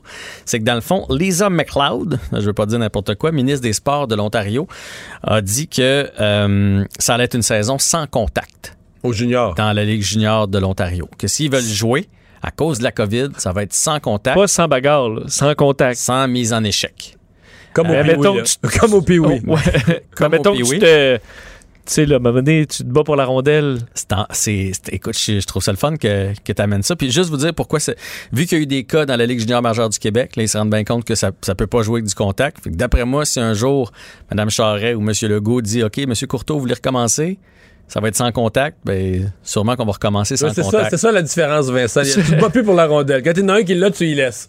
Ben oui, ben j'ai une idée. Ben j'ai une idée. Pourquoi pas des longs, longs bâtons? tu mets la perche là, à Yves Poirier au bout du bâton. Mais moi, je l'ai vécu dans le, dans le camp d'entraînement Midget 3A où mon fils est, c'était sans contact. Justement pour ça, ça change vraiment la game. Puis même, moi, mon gars est pas gros, là, même pour les pas gros, parce que t'as le droit à un certain approche au porteur qui appelle. Mais là, est où la ligne de j'arrive? Hey, ça patine vite, les jeunes à cette heure-là. Dans, dans- dans le junior, là, ça patine vite. La D'habitude, c'est de- le corps de l'autre qui t'arrête. là. Ouais. Là, t'arrives dans le coin, faut que tu rentres y enlever la rondelle, mais faut pas que ça fasse badaboum dans la bande non plus. Là. Tu Fait que là, il y a une zone grise, c'est pénalité de non, la mise en échec, puis le coup d'après. Non, non, ça, ça, c'était correct. Là, tu l'as juste à côté. Fait qu'il y a une zone grise, puis en même temps, ça me fait rire parce qu'une mise en échec, ça dure une demi-seconde. C'est-tu là que tu pognes la COVID? Là? Ils disent que tu peux être 15 minutes euh, à côté de quelqu'un. Ouais, mais je suppose que c'est un 15 secondes qui peut être intense. C'est-à-dire que les soirs s'échangent. là. C'est- Ben en fait, tu vois, moi je trouvais ça pire pour l'avoir vu, les batailles le long de la, la- le long de la rampe. Maintenant, moi rondelle entre mes deux patins là, puis toi t'arrives pour me l'enlever. Là, on est un à côté de l'autre. Là, ça ton, dure. là, ton chum vient t'aider, puis mon chum vient m'aider. Puis là, on est quatre dans le coin, puis là, ça peut durer pendant 30 secondes. Je trouvais ça pire ça, ça puis en avant des filets, euh, quand le, gardien euh, met la main la rondelle là. Qu'est-ce qui arrive en avant des filets? Tout le monde se ramasse là. Début d'escarmouche. Pousse, pousse, pousse. Puis là, ça se part tout mon mou. Ouais. Approche-toi pas de mon gardien. Puis c'est là que tu te craches d'en face. C'est-tu vraiment. Ben, dans même à la mise au jeu, tu sais, t'es face à face un peu euh, pendant Ouais. quelques secondes. Ouais. Ben, tu sais qu'au hockey mineur, dans le, je me souviens pas dans quelle phase, je pense que c'est jusqu'à la phase 5, il n'y a pas de mise en jeu à cause de ça. Là, junior majeur, on parle d'un autre niveau, là, même midget 3, c'est un autre niveau. Mais mettons, Pee-Wee, euh, c'est. euh, Chacun son tour à partir avec la rondelle? non, mais mettons qu'il y, a un- qu'il y a un but, ça recommence en arrière de ton but ou euh, ouais, il n'y a, pas de- y a pas de mise en jeu à cause qu'ils veulent pas qu'il soit un en face de l'autre. Fait que. fait que- Tu peintures les joueurs, mettons, en vert, puis là, l'autre, s'il y a du vert dessus, comme, au pain, comme au paintball. Comme le, au juge, paintball. le juge, il regarde les tâches. t'as du rose sur ta- sur ton pad? Tu as touché, je le vois que tu as touché, t'as du rose. Je sais pas, je suis en mode solution. Ben, en tout cas, c'est quand même surprenant comme décision. Ouais. Mais euh, qui peut-être que ça va changer aussi un peu de mentalité euh, de, de- parce qu'on aime ça voir les Kucherov de ce monde. Mais c'est pas un gars qui distribue énormément de mises en échec. Fait que ça va peut-être permettre de développer de- du talent. De toute façon, si ça joue, là, personne ne va se plaindre. L'important, c'est que ça joue. Parlant de jeunes talents, tu as parlé à André Tourigny, qui Oui. est évidemment pour euh, Équipe Canada Junior. Oui, puis j'ai fait ça. euh, tu voulais dire que j'avais fait ça pour euh, mon balado. Exactement. Oui, qui passe en fin de semaine. euh, Exact. Avantage numérique. Mais oui, on était bien contents. Hier, la liste est sortie. J'avais plein de questions pour lui. Puis je me suis- risqué à lui poser la question de neuf gars pour la Ligue junior majeure du Québec, donc Québec et les Maritimes. C'est pas énorme sur 47 quand tu compares avec l'Ontario puis la Ligue de l'Ouest. Fait que qu'est-ce qu'on fait de mal? Puis il m'a répondu qu'on faisait rien de mal. Ça faisait du bien de l'entendre. Tu sais, depuis le repêchage avec le Canadien, on fait comment? Pas de Québécois, pas de Québécois. Il y a 80 000 jeunes inscrits au, euh, ce qui m'expliquait, au hockey ici. Il y en a 300 000 en Ontario. Fait que c'est sûr que sur le. Il y a la loi du nombre à un moment donné. Mais à un moment donné, plus t'en as, plus tu vas en sortir. Il me disait, vous avez pas idée, lui, maintenant, il, il coach pour les, euh, les 67 d'Ottawa. Il dit, quand j'étais dans la Ligue junior majeure du Québec, là, il y a 15 clubs midget 3A, puis un peu de clubs midget espoir. là. Fait que là, quand on fait le, le- le repêchage euh, pour la Ligue junior majeure du Québec, là, c'est facile à faire. T'as 15 clubs à aller regarder. Un petit bassin. là. Un petit bassin. Il y a 16 équipes midget 3A juste dans la région d'Ottawa. Juste dans la Ligue. Dans la région d'Ottawa, il y a plus de midget 3 que dans tout le Québec. C'est en plein ça. Fait qu'il dit des, des joueurs, des joueurs, des équipes. Il dit repêcher en Ontario, c'est l'équivalent du, du repêchage de la Ligue nationale de hockey, dans le sens où il y en a un qui dit T'as-tu vu, là, tu sais, dans la Ligue nationale de hockey, t'as-tu vu le Finlandais qui joue euh, ou le Russe? Mais là, en Ontario, t'as-tu vu le petit gars de North Bay, puis Sudbury, de. Sudbury, puis de. Il dit euh, faire du recrutement là-bas, Ah, c'est ouais. vraiment plus compliqué. Fait qu'ils n'avaient pas idée comment il y a plus de joueurs là-bas. Fait que il y a 100 si tu prends les Maritimes et le Québec, c'est 100 000 joueurs qui me disait. Si tu prends l'Ontario, c'est 300 000 joueurs. Fait qu'au ratio, on était équivalent. Et il m'a parlé de Lafrenière. Je dis, y a-t-il des chances qu'on ait Alexis Lafrenière? Apparemment que les Rangers avaient fermé la porte. Là, ils ont dit, si euh, il n'y a pas de saison, rappelez-nous. Ils n'ont pas dit oui, ils n'ont pas dit non. Il y a jusqu'au 13 pour se, se décider, au 13 décembre, parce qu'après ça, ils rentrent dans la bulle. Puis une fois rentrés dans la bulle, Sauf qu'à cette date-là, on va avoir le début de la saison de la Ligue nationale de hockey. On va qu'on va pouvoir prendre une décision éclairée. C'est ça. Mais tu sais, lui, il n'a pas besoin de se pointer au camp là, à mi-novembre. Le 12 décembre, ils vont le prendre pareil. C'est juste que passé le 13, c'est fini. Il y a quoi d'autre? Il y a quoi d'autre dans l'avantage numérique? Mais en fait, j'ai parlé aussi de Caden Gooley, le Oui, premier choix du. Canadien, parce que lui, euh, il, il- il a coaché contre. Je voulais savoir qu'est-ce qu'il pensait. Puis il l'a vanté, mais pas à peu près. On écoute ça. C'est un gars qui est- il frappe fort, il est dur à jouer contre, il a une bonne lecture de jeu. C'est un, excellent défenseur. Ça va être un- c'est dans dans n'importe quelle autre année, c'est un gars qui aurait sorti dans les 5, 6, 7 premiers parce que c'est un draft tellement exceptionnel cette année. Là. Ah, Ah, on a le coupé là. Il disait que s- 16, c'était un vol. OK. Ah, Rendu c'est bon. 16, là, euh, ouais, il dit j'ai vu des joueurs de partout à travers le monde à cause de sa position avec Team Canada, là, et que, que lui, de ce qu'on comprend, lui, il le voit en bas de 16. Fait que tant mieux. Tant mieux. Bonne fin de semaine. Merci beaucoup. Merci. On s'arrête. Fans de sport, poursuivez la partie tous les soirs en semaine, 19h, avec l'unique et coloré Jean-Charles Lajoie et son émission JC de TVA Sport, diffusée sur Cube Radio et disponible en balado pour une écoute en tout temps sur l'application et le site cube.radio. Pendant que votre attention est centrée sur cette voix qui vous parle ici, ou encore là, tout près ici, très loin là-bas, Celle de Desjardins Entreprises est centrée sur plus de 400 000 entreprises partout autour de vous. Depuis plus de 120 ans, nos équipes dédiées accompagnent les entrepreneurs d'ici à chaque étape pour qu'ils puissent rester centrés sur ce qui compte, la croissance de leur entreprise.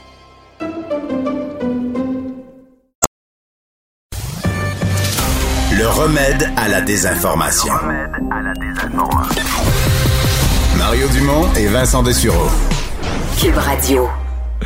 On est de retour. Alors, Vincent, euh, il y a des propriétaires de gym, bon, qui se pensaient bon hier. euh, il avait été ouvert quelques heures sans amende, là, mais parce que moi, ça me paraissait clair que c'était.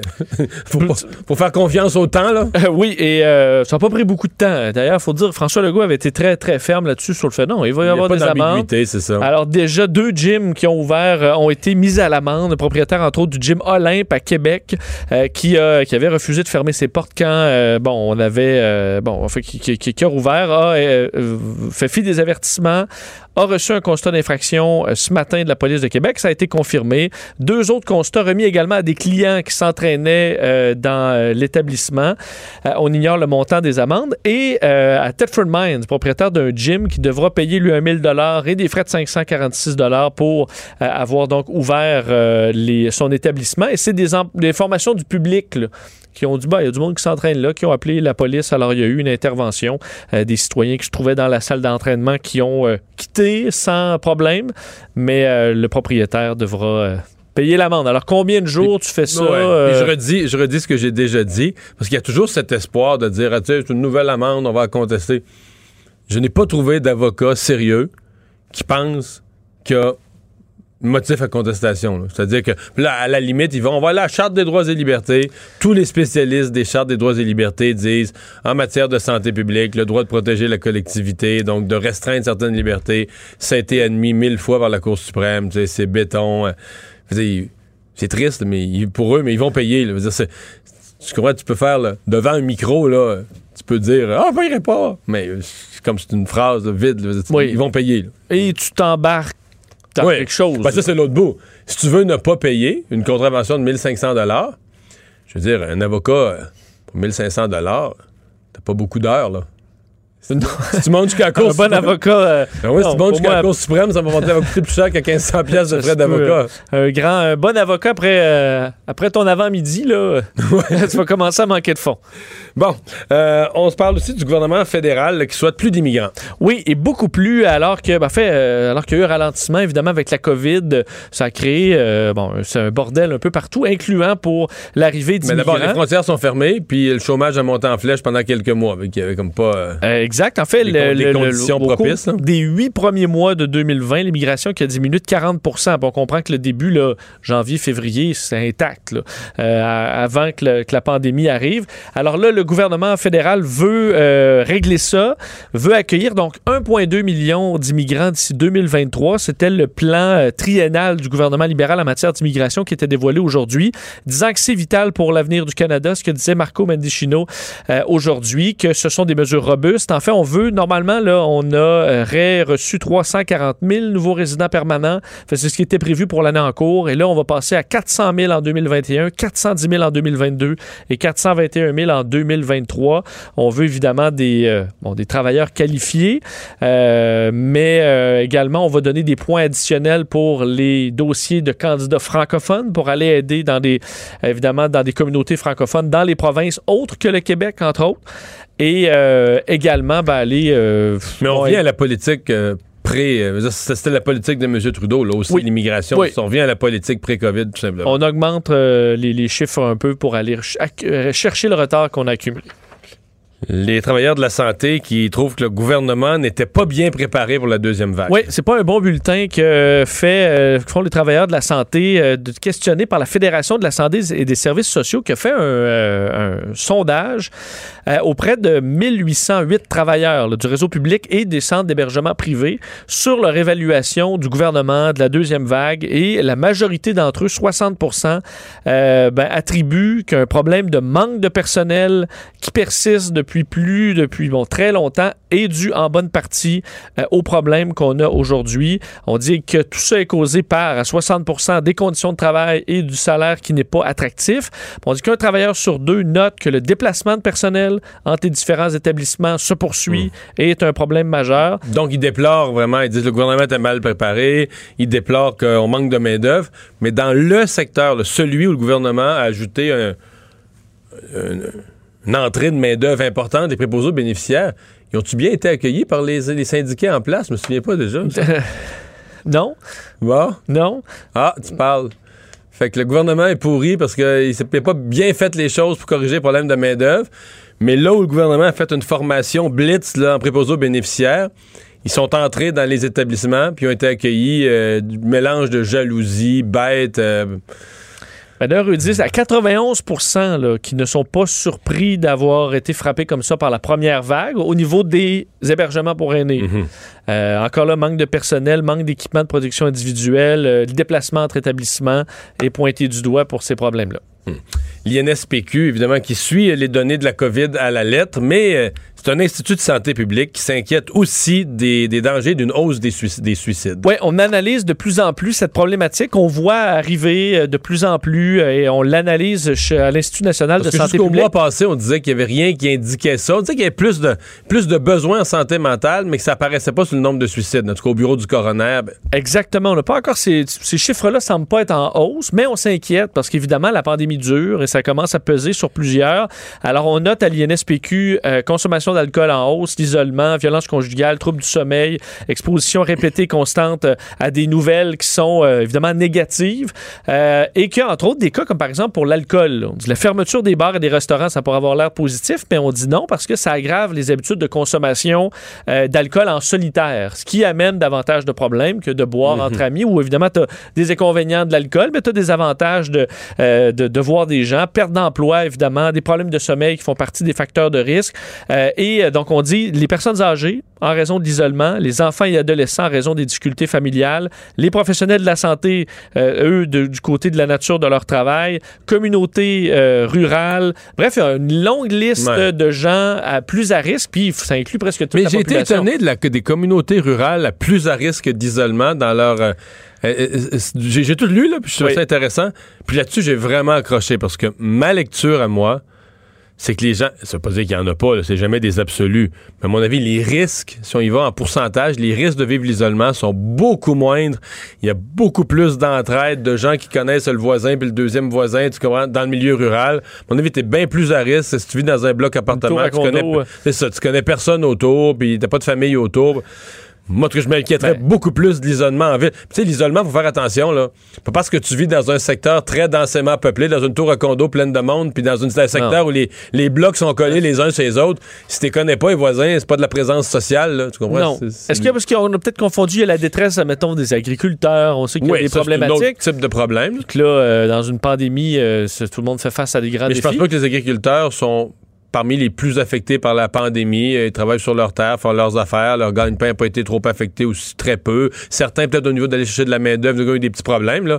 Mais je veux dire, à l'échelle de Mm. l'ensemble, c'est comparé au monde des restaurants, du tourisme, des agriculteurs. euh, Puis avoir de l'espace, avoir un terrain, euh, ce est pas des grands. En fait, espaces. pour une famille, par exemple, euh, non, présentement, c'est peut-être moins pire. Alors bref, ils, ils demandent de surveiller ça euh, et demandent à ce qu'on maintienne les services spécialisés en psychiatrie le plus possible en santé mentale. Je pense qu'on peut tous s'entendre euh, là-dessus que c'est essentiel en temps de crise.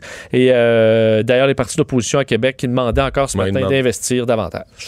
Euh, mise à jour de l'application Alerte COVID. Oui, faites vos, faites vos mises à jour d'application si vous avez euh, alerte COVID parce qu'on vous dit à partir de maintenant, ce sera plus précis. Plus précis pourquoi? Parce qu'on pourra, si vous êtes euh, bon, euh, Testé positif, testé positif, vous allez pouvoir ajouter la date d'apparition de vos symptômes et la date du dépistage. Ce que ça va permettre, c'est d'augmenter la précision des alertes parce qu'on dit, entre autres, un moment où on est le plus contagieux, ce serait deux jours avant l'apparition des symptômes. Le moment dangereux où on n'a pas de symptômes, on se méfie pas et où on pourrait être très contagieux. Alors, l'alerte va pouvoir se cibler un peu sur qui t'a croisé pendant ces deux jours-là. Euh, alors, on veut s'assurer comme ça de viser le plus précis possible. Euh, L'application, 5 millions euh, de téléchargements presque là, en date du 28 octobre selon euh, le fédéral. Mais ça monte plus vite, là. hein?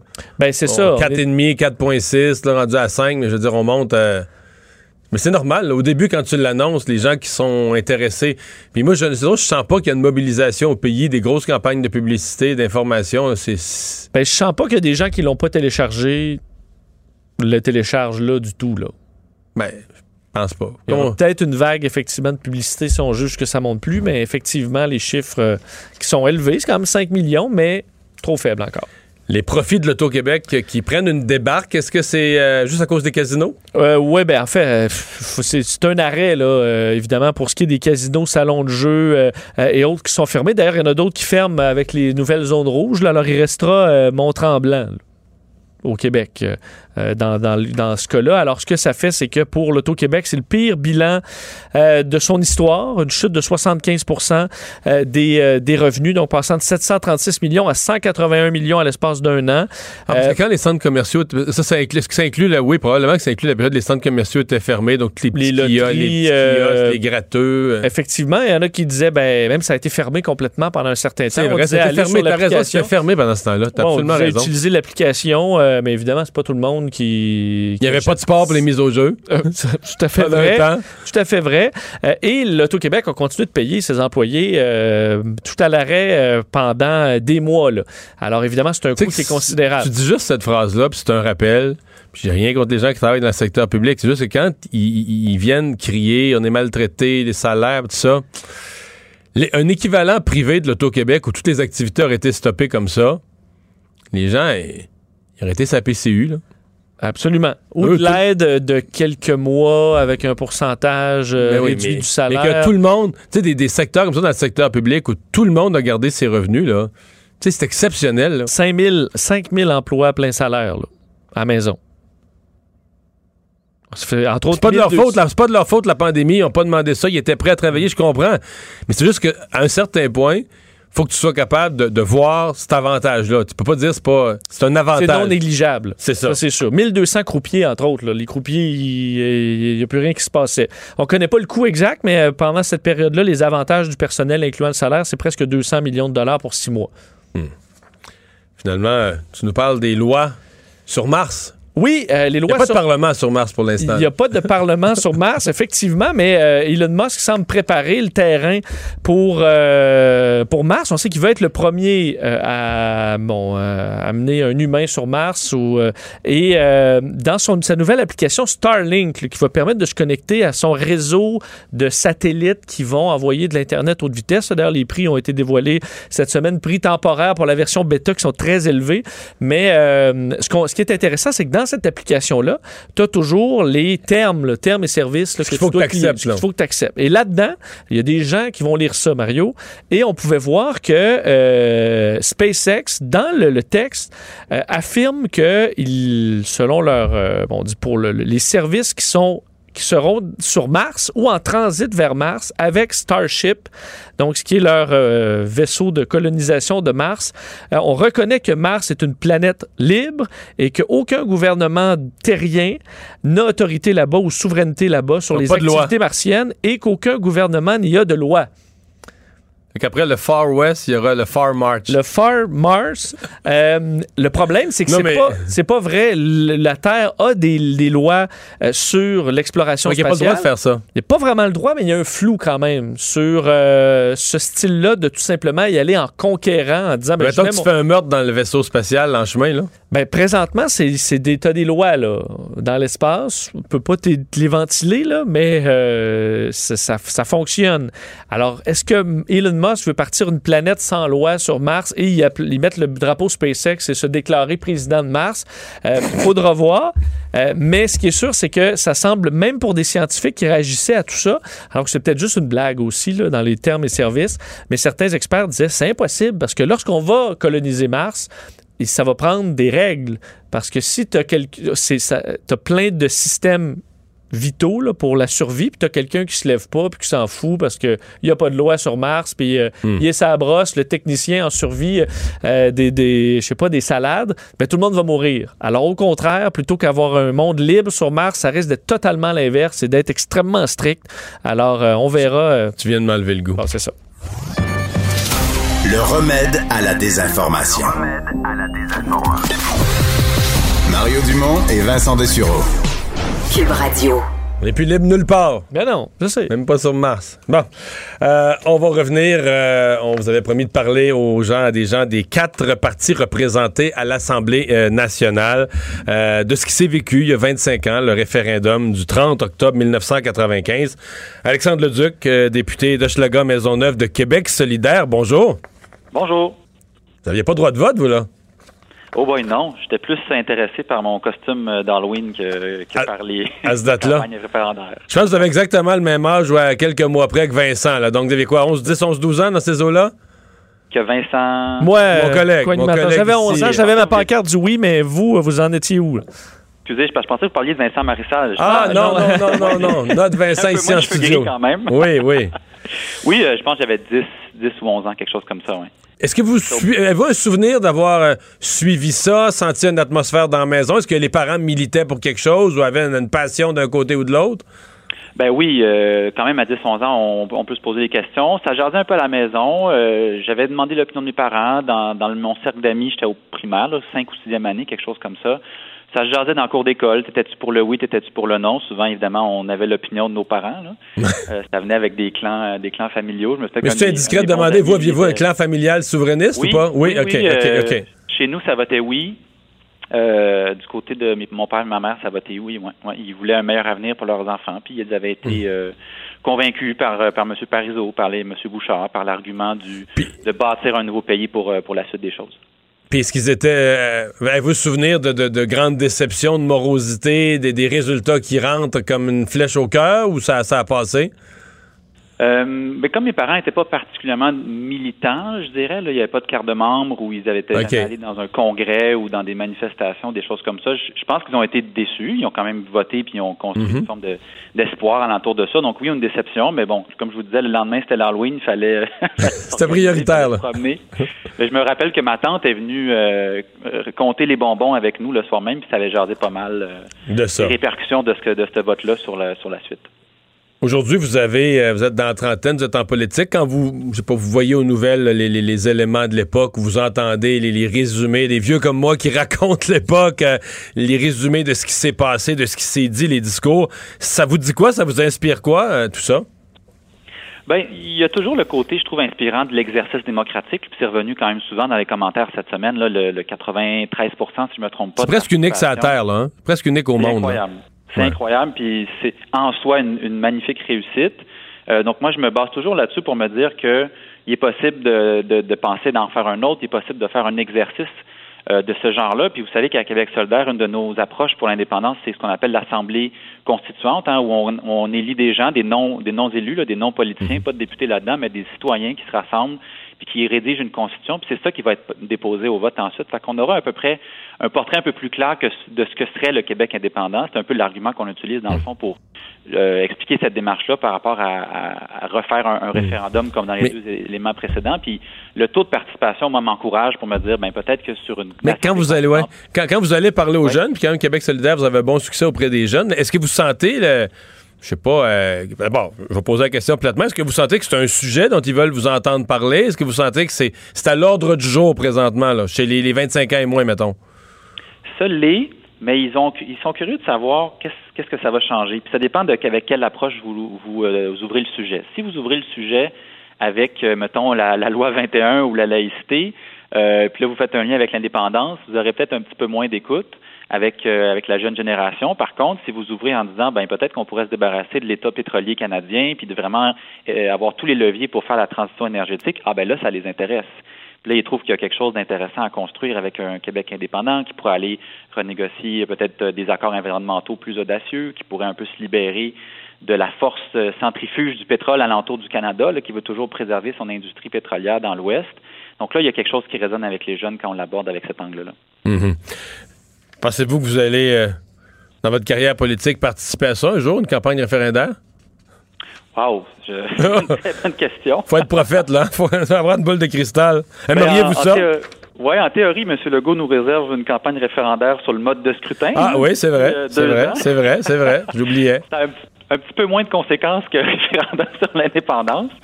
Donc, euh, dans une moindre mesure, peut-être que je vivrai celui-là, ce référendum-là, mais évidemment que j'espère en effet euh, participer à un référendum. Puis vraiment, dans notre approche d'une assemblée constituante, moi, je suis confiant que ça va permettre de, de clarifier peut-être certaines zones d'ombre. Puis je, je suis pas en train de dire que ça a été mal fait en 95. Au contraire, là, il on, on construisait, on allait de l'avant. Mais ce que je trouve intéressant dans, dans notre approche, c'est de dire clarifions le plus d'enjeux possible euh, avec l'Assemblée constituante. Puis là, c'est pas du tout la question de d'enchasser la Constitution à gauche ou à droite ou au centre. Là, c'est vraiment euh, plus l'idée que les citoyens puissent se prononcer sur les types d'institutions qui vont former l'État. Euh, les, grands principes démocratiques. Là. On n'est pas dans le débat euh, gauche-droite fondamental, là, on est plus dans les grands principes démocratiques. Puis j'ai l'impression que de clarifier ça, c'est un peu comme un, en anglais on dit un blueprint, là, le plan, le, le- le- le plan d'échafaudage, le plan d'architecture du pays. Ben, j'ai l'impression que ça va clarifier certaines zones d'ombre, que ça pourrait faciliter euh, une victoire. Alexandre Leduc, merci. Bonne Halloween demain.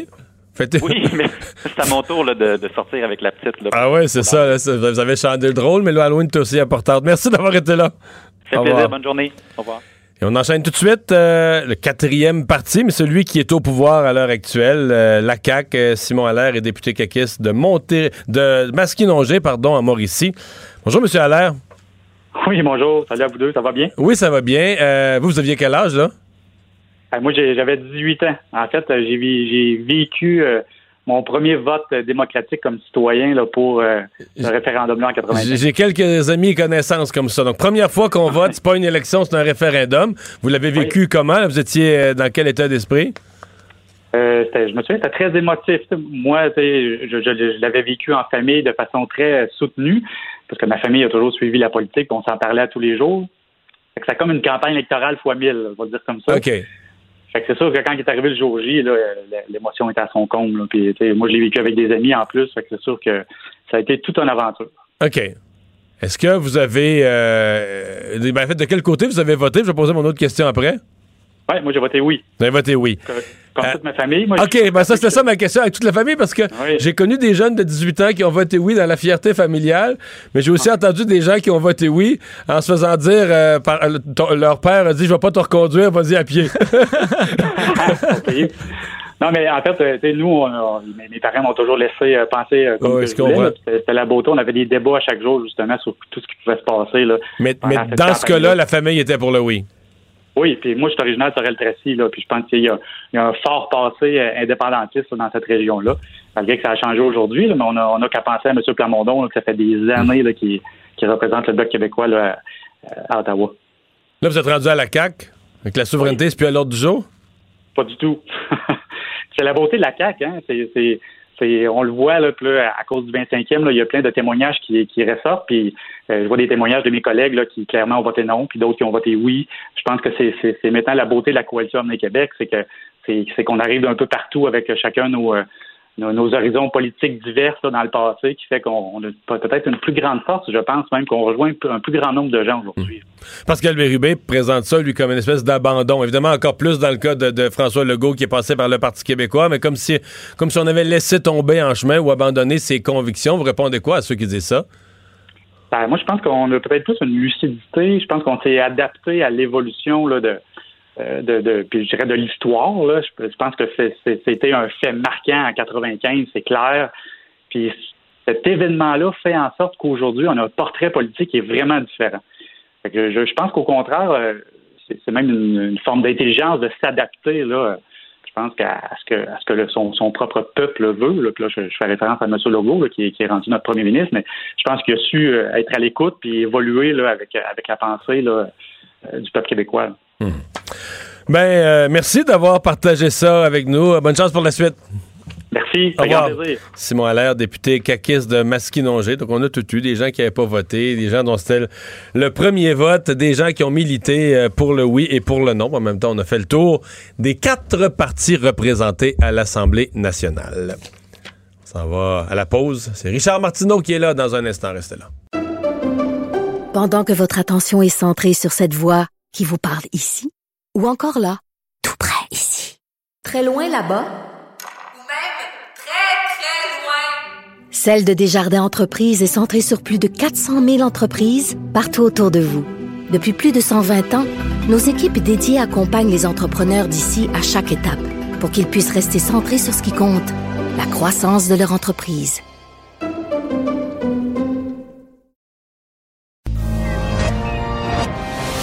Mario Dumont, un vent d'air frais. Pas étonnant que la politique soit sa deuxième nature. Vous écoutez Mario Dumont et Vincent Dessureau. le, le commentaire de Richard Martineau. Des commentaires pas comme les autres. Bonjour Richard. Salut, je revoyais, on oublie, hein, mais je revoyais les images aujourd'hui qui roulaient là, du euh, référendum et je ne me souvenais plus à quel point tu étais jeune. Tu étais vraiment jeune et tu avais l'air à avoir beaucoup d'aplomb.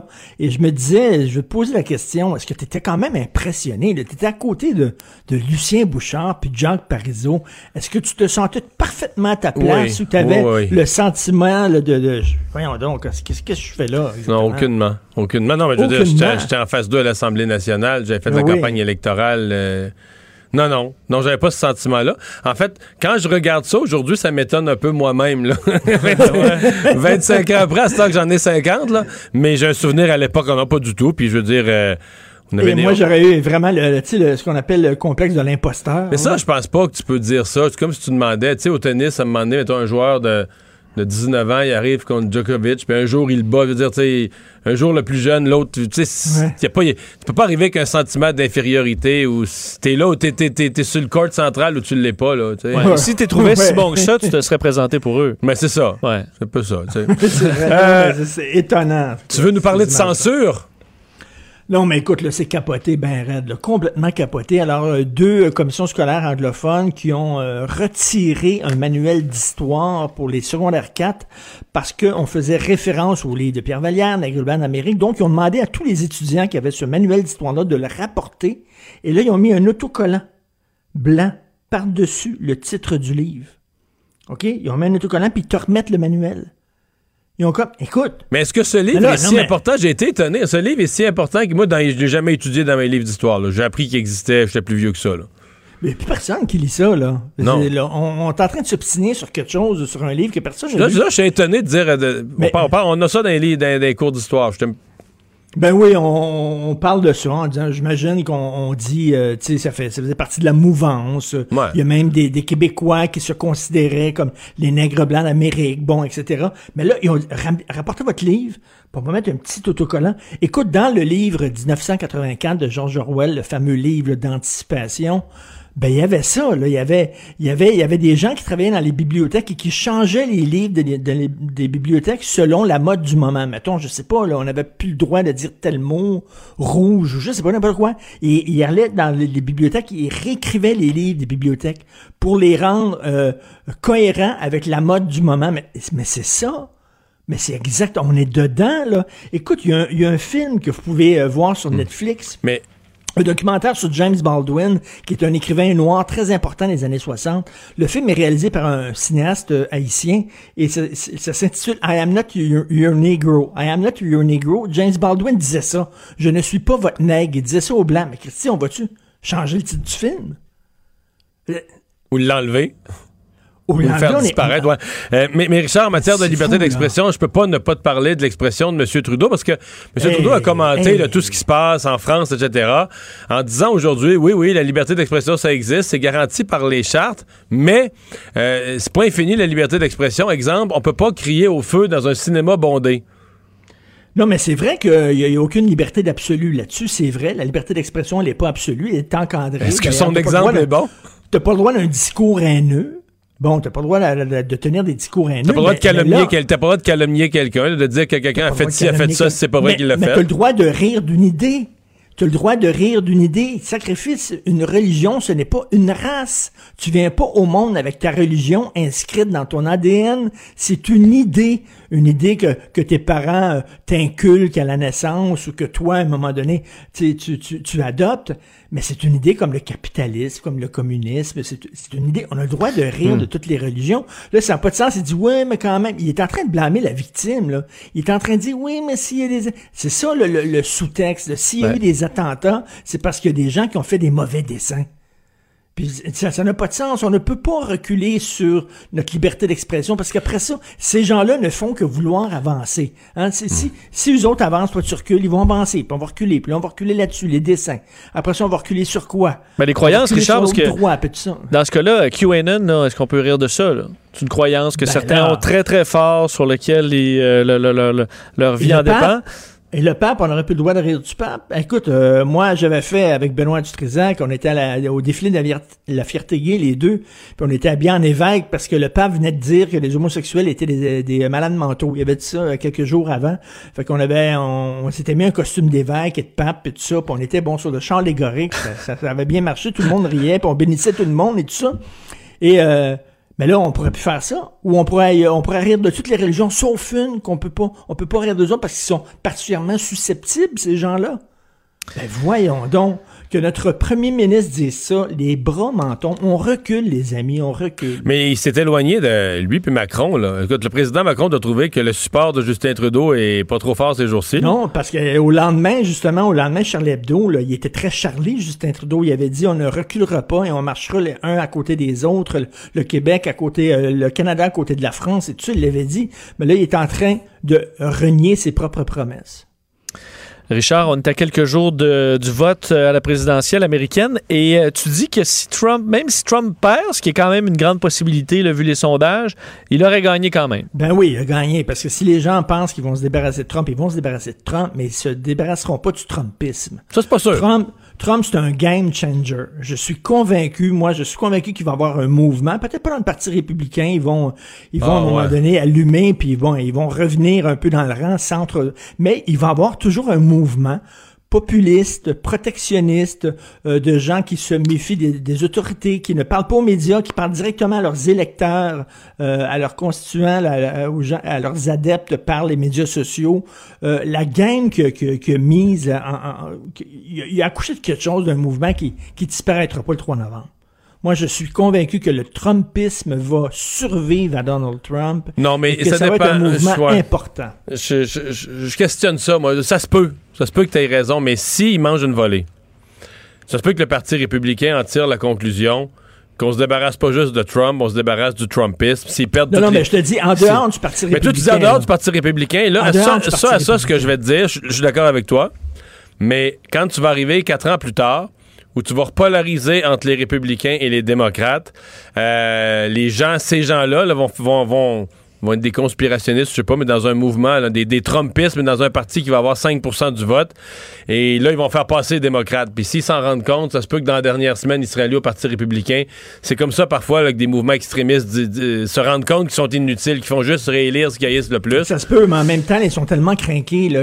Ah non, là, il y a présentement- années, présentement, là, il y a des Souviens-toi, il y a quelques années, là, il y avait quelqu'un qui s'était présenté euh, indépendant. Ross euh, Perot, tu veux dire. Ross Perot, exactement. Le petit les, les, les, les oreilles pointues. Alors, un, un multimillionnaire, un gars... Mais euh, malgré bon, qu'il était sauté, il était moins sauté que Trump. Non, mais c'était le début. Ouais, c'était le vraiment début le ça, début du Trumpisme. C'était le, début du Trumpisme. Il a ouvert la porte et là, Trump est arrivé. Et moi, je suis convaincu que le 3 novembre, si les gens vont danser dans la rue en disant c'est fini Trump, c'est peut-être fini Trump, mais c'est pas fini le Trumpisme du tout. Tu veux me parler d'investissement Québec? Si, là, demain, mettons, ton émission, ça marche plus. Mettons à LCN, c'est impossible, c'est de la science-fiction, mais mettons, là, tu perds au bout des auditeurs, là, ça fonctionne plus. Penses-tu que tu vas avoir un boni? Penses-tu qu'il va te Même si récompenser ça marche, même si ça marche, j'en ai pas, mais c'est correct. Oui, je, je comprends ce que tu veux dire. Investissement Québec a versé 3,6 millions de dollars en boni à ses cadres et qui avait pourtant essuyé une perte nette de 180 millions. Comment ça se fait que les bonis ne sont pas reliés à la performance? Taboire, tu sais. Ça marche bien, on va te donner un bonus, oui. Mais si ça fonctionne pas, on t'en donnera pas. Et il y en a plein de compagnies dans l'histoire qui se sont plantées, qui ont eu des bonus bombardiers.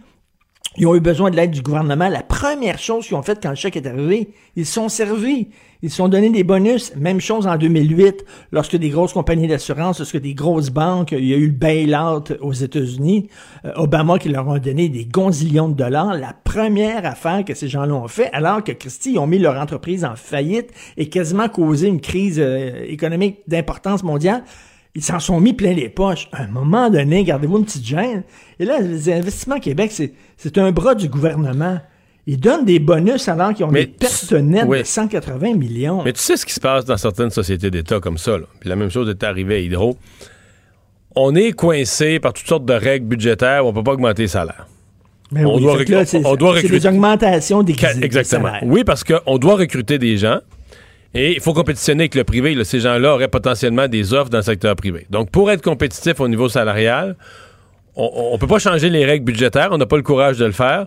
Donc, on le fait par le chemin des bonus. Ben, il y a plein de gizmos, là. On va payer ta, ton, ton Puis là, ben, les bonus, ben, c'est des ça. actions, des actions de, de, de l'entreprise ou de l'organisme, etc., des bonus de performance. Puis là, comme, même, mais comme ça devient, ça devient un mensonge, c'est qu'on on dit des bonus Ben oui. à la performance, mais dans les faits, ce sont des bonus qui sont promis, qu'on a dit aux gens, regarde, l'inquiète pas, on va te le verser, pour les convaincre de venir travailler dans c'est ça, puis l'organisation. on va te le verser no matter what. Mais là, là ça nous ça, amène là. la question plus, plus philosophique. Est-ce que comme population, on serait assez mature si on nous disait la vérité, on nous disait, regarde, oubliez ça, tous les bonus, là, on donne, on faut recruter du bon monde, on donne des vrais salaires. Fait que celui qui gagnait 120, plutôt de lui donner 120 plus un 30 de bonus, là, on lui donne un vrai 150, on arrête de niaiser. Ben, moi, je m'attends à une transparence. Toi, tu dis, est-ce Ouais. que les gens vont, vont, vont Euh, accepter ça? Mais moi, je pense que Donc, tu es obligé de mentir au monde parce que sinon, les gens vont capoter puis ils vont, euh, ils vont coller au plafond? C'est peut-être triste. c'est- peut-être triste, mais c'est je- peut-être ça, mon vieux. La population souvent dit, je veux la vérité, dis-moi la vérité, mais quand tu Oh, les dis, ça, c'est pas pas vrai. Ça, c'est pas vrai. Ça, la population veut la vérité. Ça, c'est. Si la Mais, mais tu te souviens, tu te souviens dans Rabbi Jacob, euh, les aventures de Rabbi Oui, oui. Jacob, à un moment donné, Louis Funès dit, mais, le peuple, il, aime qu'on lui ment, le peuple. il Ça- aime qu'on lui ment. Ça, c'était peut-être c'était peut-être l'extrême caricature de ça. Mais quand le peuple dit qu'il veut la vérité, là, regarde les résultats électoraux de ceux qui ont trop dit la vérité. Euh, pas sûr. Ah, Hey, c'est comme une fille qui dit, c'est comme une fille qui dit, Ah, si tu m'as trompé, dis-le moi. Hey, bonne fin de semaine. Salut, bon Salut. week-end tout le monde, bye. Le, le commentaire de Emmanuel Latraverse. Des analyses politiques pas comme les autres. Bonjour, Emmanuel. Bonjour. Je vois les réseaux sociaux qui s'enflamment, euh, analystes, commentateurs, politologues, qui n'en reviennent pas des propos de M. Trudeau aujourd'hui. Oui, je, je viens de les réécouter, puis je les ai même transcrits parce que j'ai essayé de comprendre ce qu'il voulait nous dire. Puis je vais te dire, je comprends pas. Je comprends pas. La question pourtant était simple. Là, on est dans tout le débat. L'appel finalement de M. Macron à ce que les euh, les démocraties occidentales euh, affirment l'importance euh, et le côté sacré de la liberté d'expression dans son ensemble, qui inclut le fait de blesser et de déranger. Donc, euh, euh, ça inclut le fait de permettre des caricatures qu'on juge inappropriées, même celles du prophète Mahomet dans certaines circonstances. Ça fait deux jours, ça fait depuis mercredi qu'on pose la question à M. Trudeau qui refuse de se prononcer sur la question fondamentale, est-ce que la liberté d'expression doit inclure le fait de se moquer de choses aussi sacrées que la religion, quelle qu'elle soit? Et M. Trudeau refuse carrément de se prononcer euh, là- là-dessus et ça donne des réponses absolument surréelles. Je te lis, dis-moi si tu comprends. Il y a toujours un débat extrêmement important et sensible à avoir sur des possibles exceptions, sur des enjeux où on ne veut pas blesser, mais souvent l'intention est moins importante et on peut quand même blesser. Donc, dans la société qui se veut basée sur le respect de l'autre, le respect et l'apprentissage, ayons ces conversations complexes d'une façon responsable. Ouais. C'est toujours. euh, c'est pas donc, toujours bon de mettre par, pas toujours bon de mettre par écrit mot à mot ce que M. Trudeau dit parce que c'est pas toujours des phrases en bonne et due forme. Là.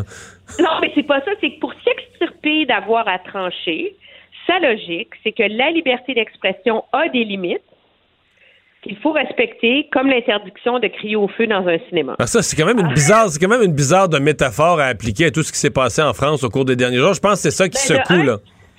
Mais c'est un peu réducteur, on s'entend? Je veux dire, on est dans un an, des gens ont été décapités parce que des extrémistes islamistes utilisent le prétexte des caricatures pour égorger et semer la barbarie. Et le, le parallèle que fait M. Trudeau sur ce chapitre de liberté d'expression, c'est tirer une crier au feu dans un cinéma. Pour dire, dire, on peut pas dire n'importe quoi, là. Oui, mais c'est vrai. Alors, on ne peut pas dire n'importe quoi, mais la réalité, en tout cas, on, on parle. il- débat, il y a, de toute évidence. Ouais. Moi, j'aurais pas cru qu'il y avait un débat, mais de toute évidence, écoutez, M. Trudeau, il y a une classe euh, politique qui croit qu'il doit y avoir des limites à la liberté d'expression, contrairement à, à ce fait assez avéré qu'explique M. Macron. Il y en a une dans la société. C'est euh, la propagation de la haine. Là. Alors, Mais euh, Emmanuel Macron et euh, Justin Trudeau, là, c'était deux, deux grands alliés. En fait, c'est que monsieur. On a l'impression que M. Macron, dans la réalité politique, les actes terroristes sur son territoire, a été obligé de durcir ses positions. Il était parti idéaliste, multiculturaliste, un peu comme Justin Trudeau, mais est obligé de- de- de- d'affermir ses positions.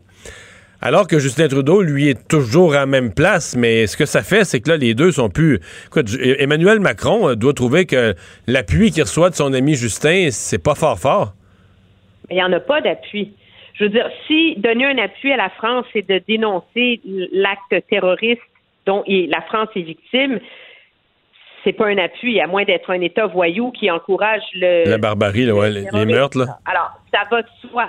L'enjeu, c'est est-ce que le Canada appuie la France dans ce combat pour la liberté d'expression et contre la récupération à des fins terroristes d'un débat sur la liberté d'expression. Et à ce chapitre-là, M. Trudeau euh, refuse d'entreprendre ce, ce débat-là et par son abstention, donc, retire son appui à M. Macron. Et ce que de surprenant là-dedans, c'est que M. Trudeau joue beaucoup la carte du courage de dire les vraies choses. Il faut avoir le courage, il faut avoir le courage de se mettre à genoux dans la manifestation contre le racisme. Il faut avoir le courage de dénoncer. Et là, c'est avoir le courage de plonger tête première dans un débat qui est difficile. Je veux dire, le débat sur la liberté d'expression sera toujours délicat parce qu'il nous confronte à accepter des comportements et des discours qui nous rébutent et qui nous révoltent et qu'on trouve dégoûtants. C'est le prix à payer pour nos démocraties. Il est premier ministre du Canada et il n'est pas capable de l'articuler. C'est ça qui est surprenant.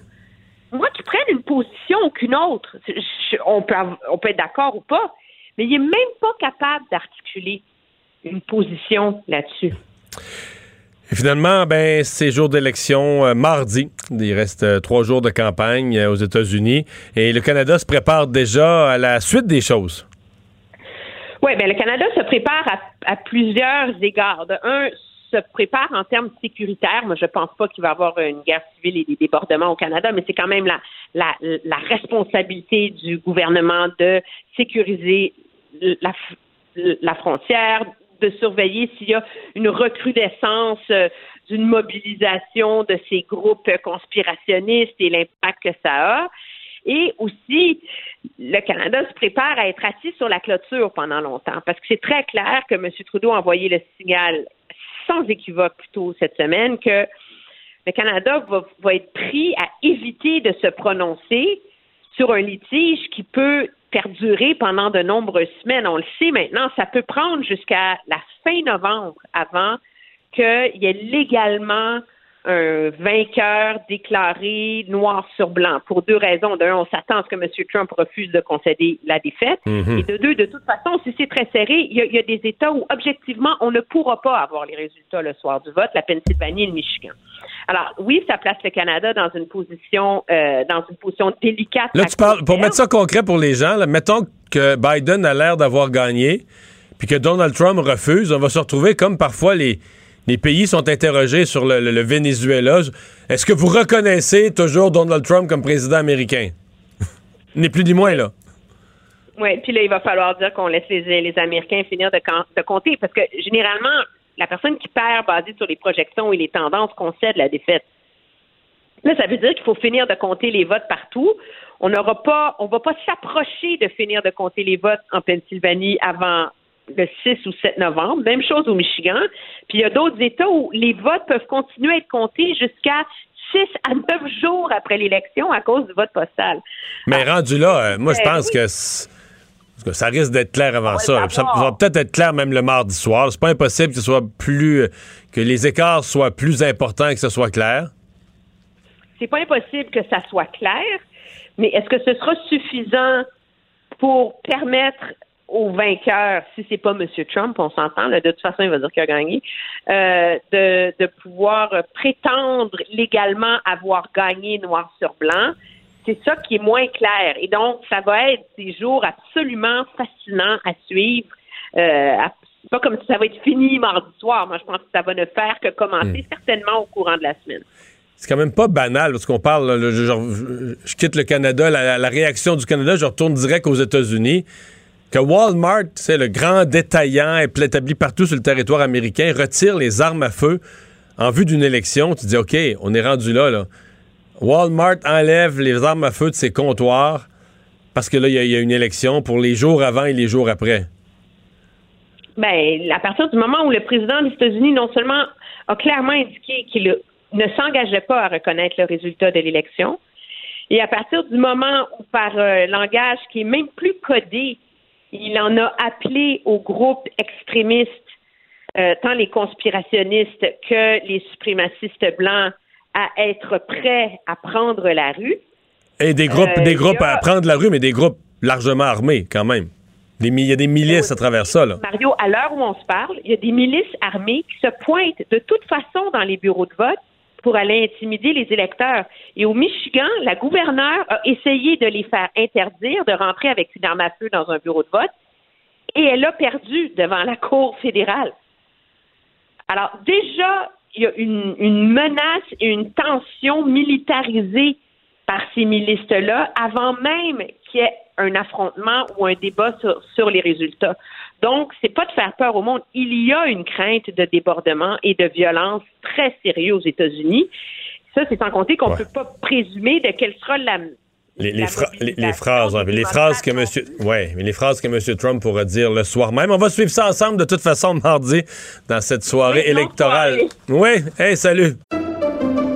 Pendant que votre attention est centrée sur vos urgences du matin, vos réunions d'affaires du midi, votre retour à la maison ou votre emploi du soir, celle de Desjardins Entreprises est centrée sur plus de 400 000 entreprises à toute heure du jour. Grâce à notre connaissance des secteurs d'activité et à notre accompagnement spécialisé, nous aidons les entrepreneurs à relever chaque défi pour qu'ils puissent rester centrés sur ce qui compte, le développement de leur entreprise. Mario Dumont et Vincent Dessureau. Inséparables comme les aiguilles d'une montre. Cube, Cube Radio. Cube Radio. Cube Radio. En direct à LCN. Mais on fait un bond en arrière. 30 octobre 1995, une journée marquante pour les Québécois, un jour de référendum. Un deuxième nom en 15 ans, l'idée d'un pays. Et s'il y en a un qui était au cœur de l'aventure, c'est bien notre collègue, on le reconnaît, là, un petit peu plus jeune peut-être, Mario Dumont? Qu'est-ce qui, qu'est-ce qui euh, revient à l'esprit 25 ans plus tard? Ben, c'est une journée euh, absolument incroyable. C'était une période politique. Si on parlait pour les gens plus vieux là, de l'échec des accords du lac Mead jusqu'au référendum, c'était une période d'effervescence politique euh, exceptionnelle. Mais évidemment, c'était l'aboutissement. C'était le moment où les Québécois eux-mêmes étaient interpellés. Un vote à plus de 93% ça demeure dans l'histoire des démocraties sur Terre. Là, on n'a pas vu ça souvent. Ça demeure quelque chose euh, d'hors du commun. Et euh, voilà, les Québécois ont tranché. Personnellement, je pense qu'on aurait eu un rapport de force plus grand. Puis euh, quelque chose se serait ouvert dans l'avenir si une majorité avait voté oui. Mais c'est pas ce que les Québécois ont voulu. Puis le, futur s'est euh, profilé ensuite autrement. Pour le reste, c'était... comment dire, c'est certain que, mettons, à cette heure-ci, euh, si on se remet il y a 25 ans à cette heure-ci, je pense dans tous les foyers du Québec, il n'y a pas grand monde qui était indécis et qui se foutait du résultat. là. Tout le monde était sur un qui-vive. là. Ah non. Euh, c'était. Ah oui, absolument. C'était une- vraiment Raison, une, oui, nervosité, Euh, je, je- te voyais. Mario, un petit peu plus tôt. Là, je te voyais interviewer Jean Royer, Jean Charret. C'est M. Royer, je pense qu'il disait euh, il y avait une fenêtre ouverte, la fenêtre s'est refermée. Euh, tu vois ça comment? Oui, c'est le cas. C'est le cas. C'était, pour moi aussi, Ouais. c'est une période qui s'est terminée parce que de 1962, là, mettons le maître chez nous de Jean Lesage, jusqu'à 1995, le Québec était divisé. Tout le monde était en mode revendication de plus de pouvoir, de plus d'autonomie pour le Québec. Les fédéralistes voulaient que ça se fasse à l'intérieur du Canada. Euh, Robert Bourassa avait eu ses tentatives. Mitch, la souveraineté culturelle, Victoria. Euh, dans le cas de- des souverainistes, bien évidemment, on voulait tous les pouvoirs, on voulait faire la souveraineté. Et après 95, on s'est retrouvé avec des gouvernements du Québec beaucoup plus monotés, euh, beaucoup moins de rapports de force. dans certains cas, des gouvernements avec à peu près aucune revendication. Alors, c'est clair que pour moi, il y, a un- avant puis il y a un après. Pas dire que c'est tout noir. Les années après, il s'est fait des grandes choses au Québec dans d'autres domaines puis tout ça. Mais de- donc, l'idée du Québec d'aller chercher plus de pouvoir ou plus d'autonomie ou de renforcer le Québec sur le plan politique, J'aime pas le dire comme ça, mais j'ai l'habitude de dire les choses crûment. Le Québec, pendant un certain nombre d'années, est obligé de prendre son trou là, à cause du, du fait d'avoir voté non. Ouais. Parlons de cette vague, euh, Mario, de cyberattaques informatiques là, qui, euh, qui touche euh, bon, la STM, des hôpitaux, syndicats de policiers. Ici, aux États-Unis, en Ontario également. C'est inquiétant. C'est très inquiétant. Euh, Les médias américains, quelques médias américains qui ont enquêté ça, c'est très difficile à enquêter. Euh, remonte la filière jusqu'aux pays d'Europe de l'Est, des gens qui parlent russe. Donc, est-ce qu'on a affaire à des Russes? Peut-être, probablement. Euh, demande, parce qu'il faut comprendre que c'est pas, on n'est pas dans le domaine du piratage pour obtenir, parce que les gens viennent mêler, pour obtenir nos informations personnelles, c'est pas ça. C'est vraiment de paralyser le système informatique, par exemple, dans un hôpital, mettre les patients en danger, et là, demander une rançon. Et l'expérience, pour montrer à quel point c'est un dilemme compliqué pour les administrateurs, comme là, exemple, la Société de transport de Montréal, la STM, a dit, nous, on paye pas. On donne pas. Ils demandent Ouais, 2,8 millions US. Et on ne donne pas d'argent à des bandits. Mais la ville d'Atlanta, qui a quelques années avait pris la même position, on leur réclamait 50 quelques mille dollars à la ville d'Atlanta pour un rançon logiciel comme ça. On avait paralysé leur système, on demandait une rançon. Ils ont dit, on paye pas à des bandits. Ils ont embauché des informaticiens, ce sont des réparations informatiques très longues, très lourdes. Pour pas payer 50 000, la ville d'Atlanta, ça leur a coûté au-dessus de 2 millions et demi. Alors, ça montre comment nos- les administrations publiques, ce sont des coups de cochon, là. Puis faire ça, tu sais, penser que des gens fassent ça à des hôpitaux, ça mérite une punition. Il va falloir qu'un jour, tous les pays se parlent, euh, s'entendent, mettent en place des mécanismes pour dompter euh, ces, ces Et gens-là. et mieux se protéger en, en amont. On, on va rester, tu parles d'Atlanta, on va rester aux États-Unis. Le jour J qui approche, là, euh, on n'est pas sûr d'avoir un vainqueur le mardi soir, à moins d'une monumentale vague bleue. Et en toile de fond, a des tensions extrêmes. Walmart, là, qui voulait Ben. hier, qui a changé d'idée, là, faire, faire disparaître les armes des comptoirs. Ben, c'est-à-dire que ça donne une idée. Si Walmart a, a- a- a eu cette idée-là, en dit long sur à quel point on a des craintes. Euh, L'année 2020, c'est l'année record d'achat d'armes à feu aux États-Unis. Il y a dans les rues, à l'extrême gauche et à l'extrême droite, des groupes ça, de armés. Des groupes armés. Et que va faire? Le fond, toute la clé repose euh, dans les mains du président Trump. La normalité d'une soirée électorale, ce qu'on a toujours connu, c'est que le perdant va au micro le premier, dit j'ai parlé au gagnant, je l'ai félicité pour sa victoire, euh, et c'est lui qui va gouverner. Est-ce que Donald Trump sera prêt à faire ça si jamais il perd mardi soir? Il y a bien des gens qui en doutent et qui ont peur, à cause de ça, que ça tourne mal, incluant dans les, dans les rues, non seulement une crise politique, mais une, une crise de, de la- de la violence dans les rues. C'est ça. On n'a jamais vu autant de Ah. gens s'armer, hein, chez les démocrates comme chez les républicains. C'est incroyable. ce qui fait de la, soirée électorale de mardi quelque chose d'un peu particulier parce qu'on surveille pas juste des chiffres, on surveille une société. Là. Oh, tout à fait. Merci beaucoup, Mario. Bon- bonne fin de semaine. Au revoir. Alors Vincent, chez nous, euh, la COVID, donc, qui a forcé deux autres régions à passer en zone rouge. Oui, rappelez euh, Saguenay-Lac-Saint-Jean et ce qui restait de Chaudière-Appalaches euh, qui n'était pas euh, rouge, là, passe au l'extrême- rouge. l'extrême est de la région, là, Lillet, Montmagny, ce coin-là. Effectivement, évidemment, hausse de cas importante dans ces, dans ces deux régions. Je regardais, parlant de hausse de cas, là, en Europe, encore une fois, on enfile les records là, du jamais vu pour l'Espagne, l'Italie, l'Allemagne, la Belgique, la Pologne, les Pays-Bas. des records. L'Espagne, 25 000 nouveaux cas. L'Italie, 31 000 nouveaux Important de dire cas. aux gens, quand on dit des records, c'est des nombres de cas qu'on n'a pas vu le printemps Non. passé non plus. là. Au-delà de la première vague, record euh, absolu depuis le début de la pandémie. Et euh, aux États-Unis, fait quand même intéressant, alors que euh, même Là aussi, c'est des records dans beaucoup d'États. Oui, et que là, on se bat pour évidemment, entre autres, l'Iowa, Minnesota, le Wisconsin, que même Joe Biden fait trois États aujourd'hui. Écoute, on n'est pas sorti de même depuis longtemps, Mario. Mais je regardais dans les 11 États qui ont eu le plus de nouveaux cas dans- depuis 24 heures. Sur les 11 États donc les plus atteints, 8, c'est des swing states. Alors, on parle de Michigan, Ohio, Wisconsin, la Floride, la Pennsylvanie. Alors, 8 États euh, clés. Demain matin, au journal du samedi, là, sur la une, c'est record de cas de COVID, record de cas de COVID. Et à mon avis, c'est pas bon un- pour M. Trump. Non, il y a un double enjeu là-dessus. Il y a l'enjeu, effectivement, que M. Trump voudrait que dans ces États-là, on parle plus de COVID alors qu'ils ont des nombres de cas records. Mais ça, c'est l'effet. Mais On pourrait aussi fouiller la cause. Tous les rassemblements politiques, là, les dizaines de milliers de personnes réunies, pas de masque, collés les uns sur les autres, tous les rassemblements ont lieu dans ces États-là. là. Ils se promènent toujours dans les États où c'est serré. Est-ce que, est que ça pourrait aussi être la cause? Est-ce que la- la- le phénomène pourrait être amplifié par les rassemblements? Clairement, les États où il y a le plus de, de grandes manifestations de Trump, c'est les États les plus touchés en ce moment. Alors, est-ce que ça va l'ébranler? On verra. On se dirige tranquillement vers le 3 novembre. Ben, on va surveiller ça. C'est leur dernière fin de semaine de campagne là-bas. Demain, c'est l'Halloween. On espère que vous allez fêter ça bien prudemment si vous avez décidé de le fêter. Sinon, trouvez une façon heureuse de compenser vos enfants. On se retrouve lundi, 15h30. Cube Radio.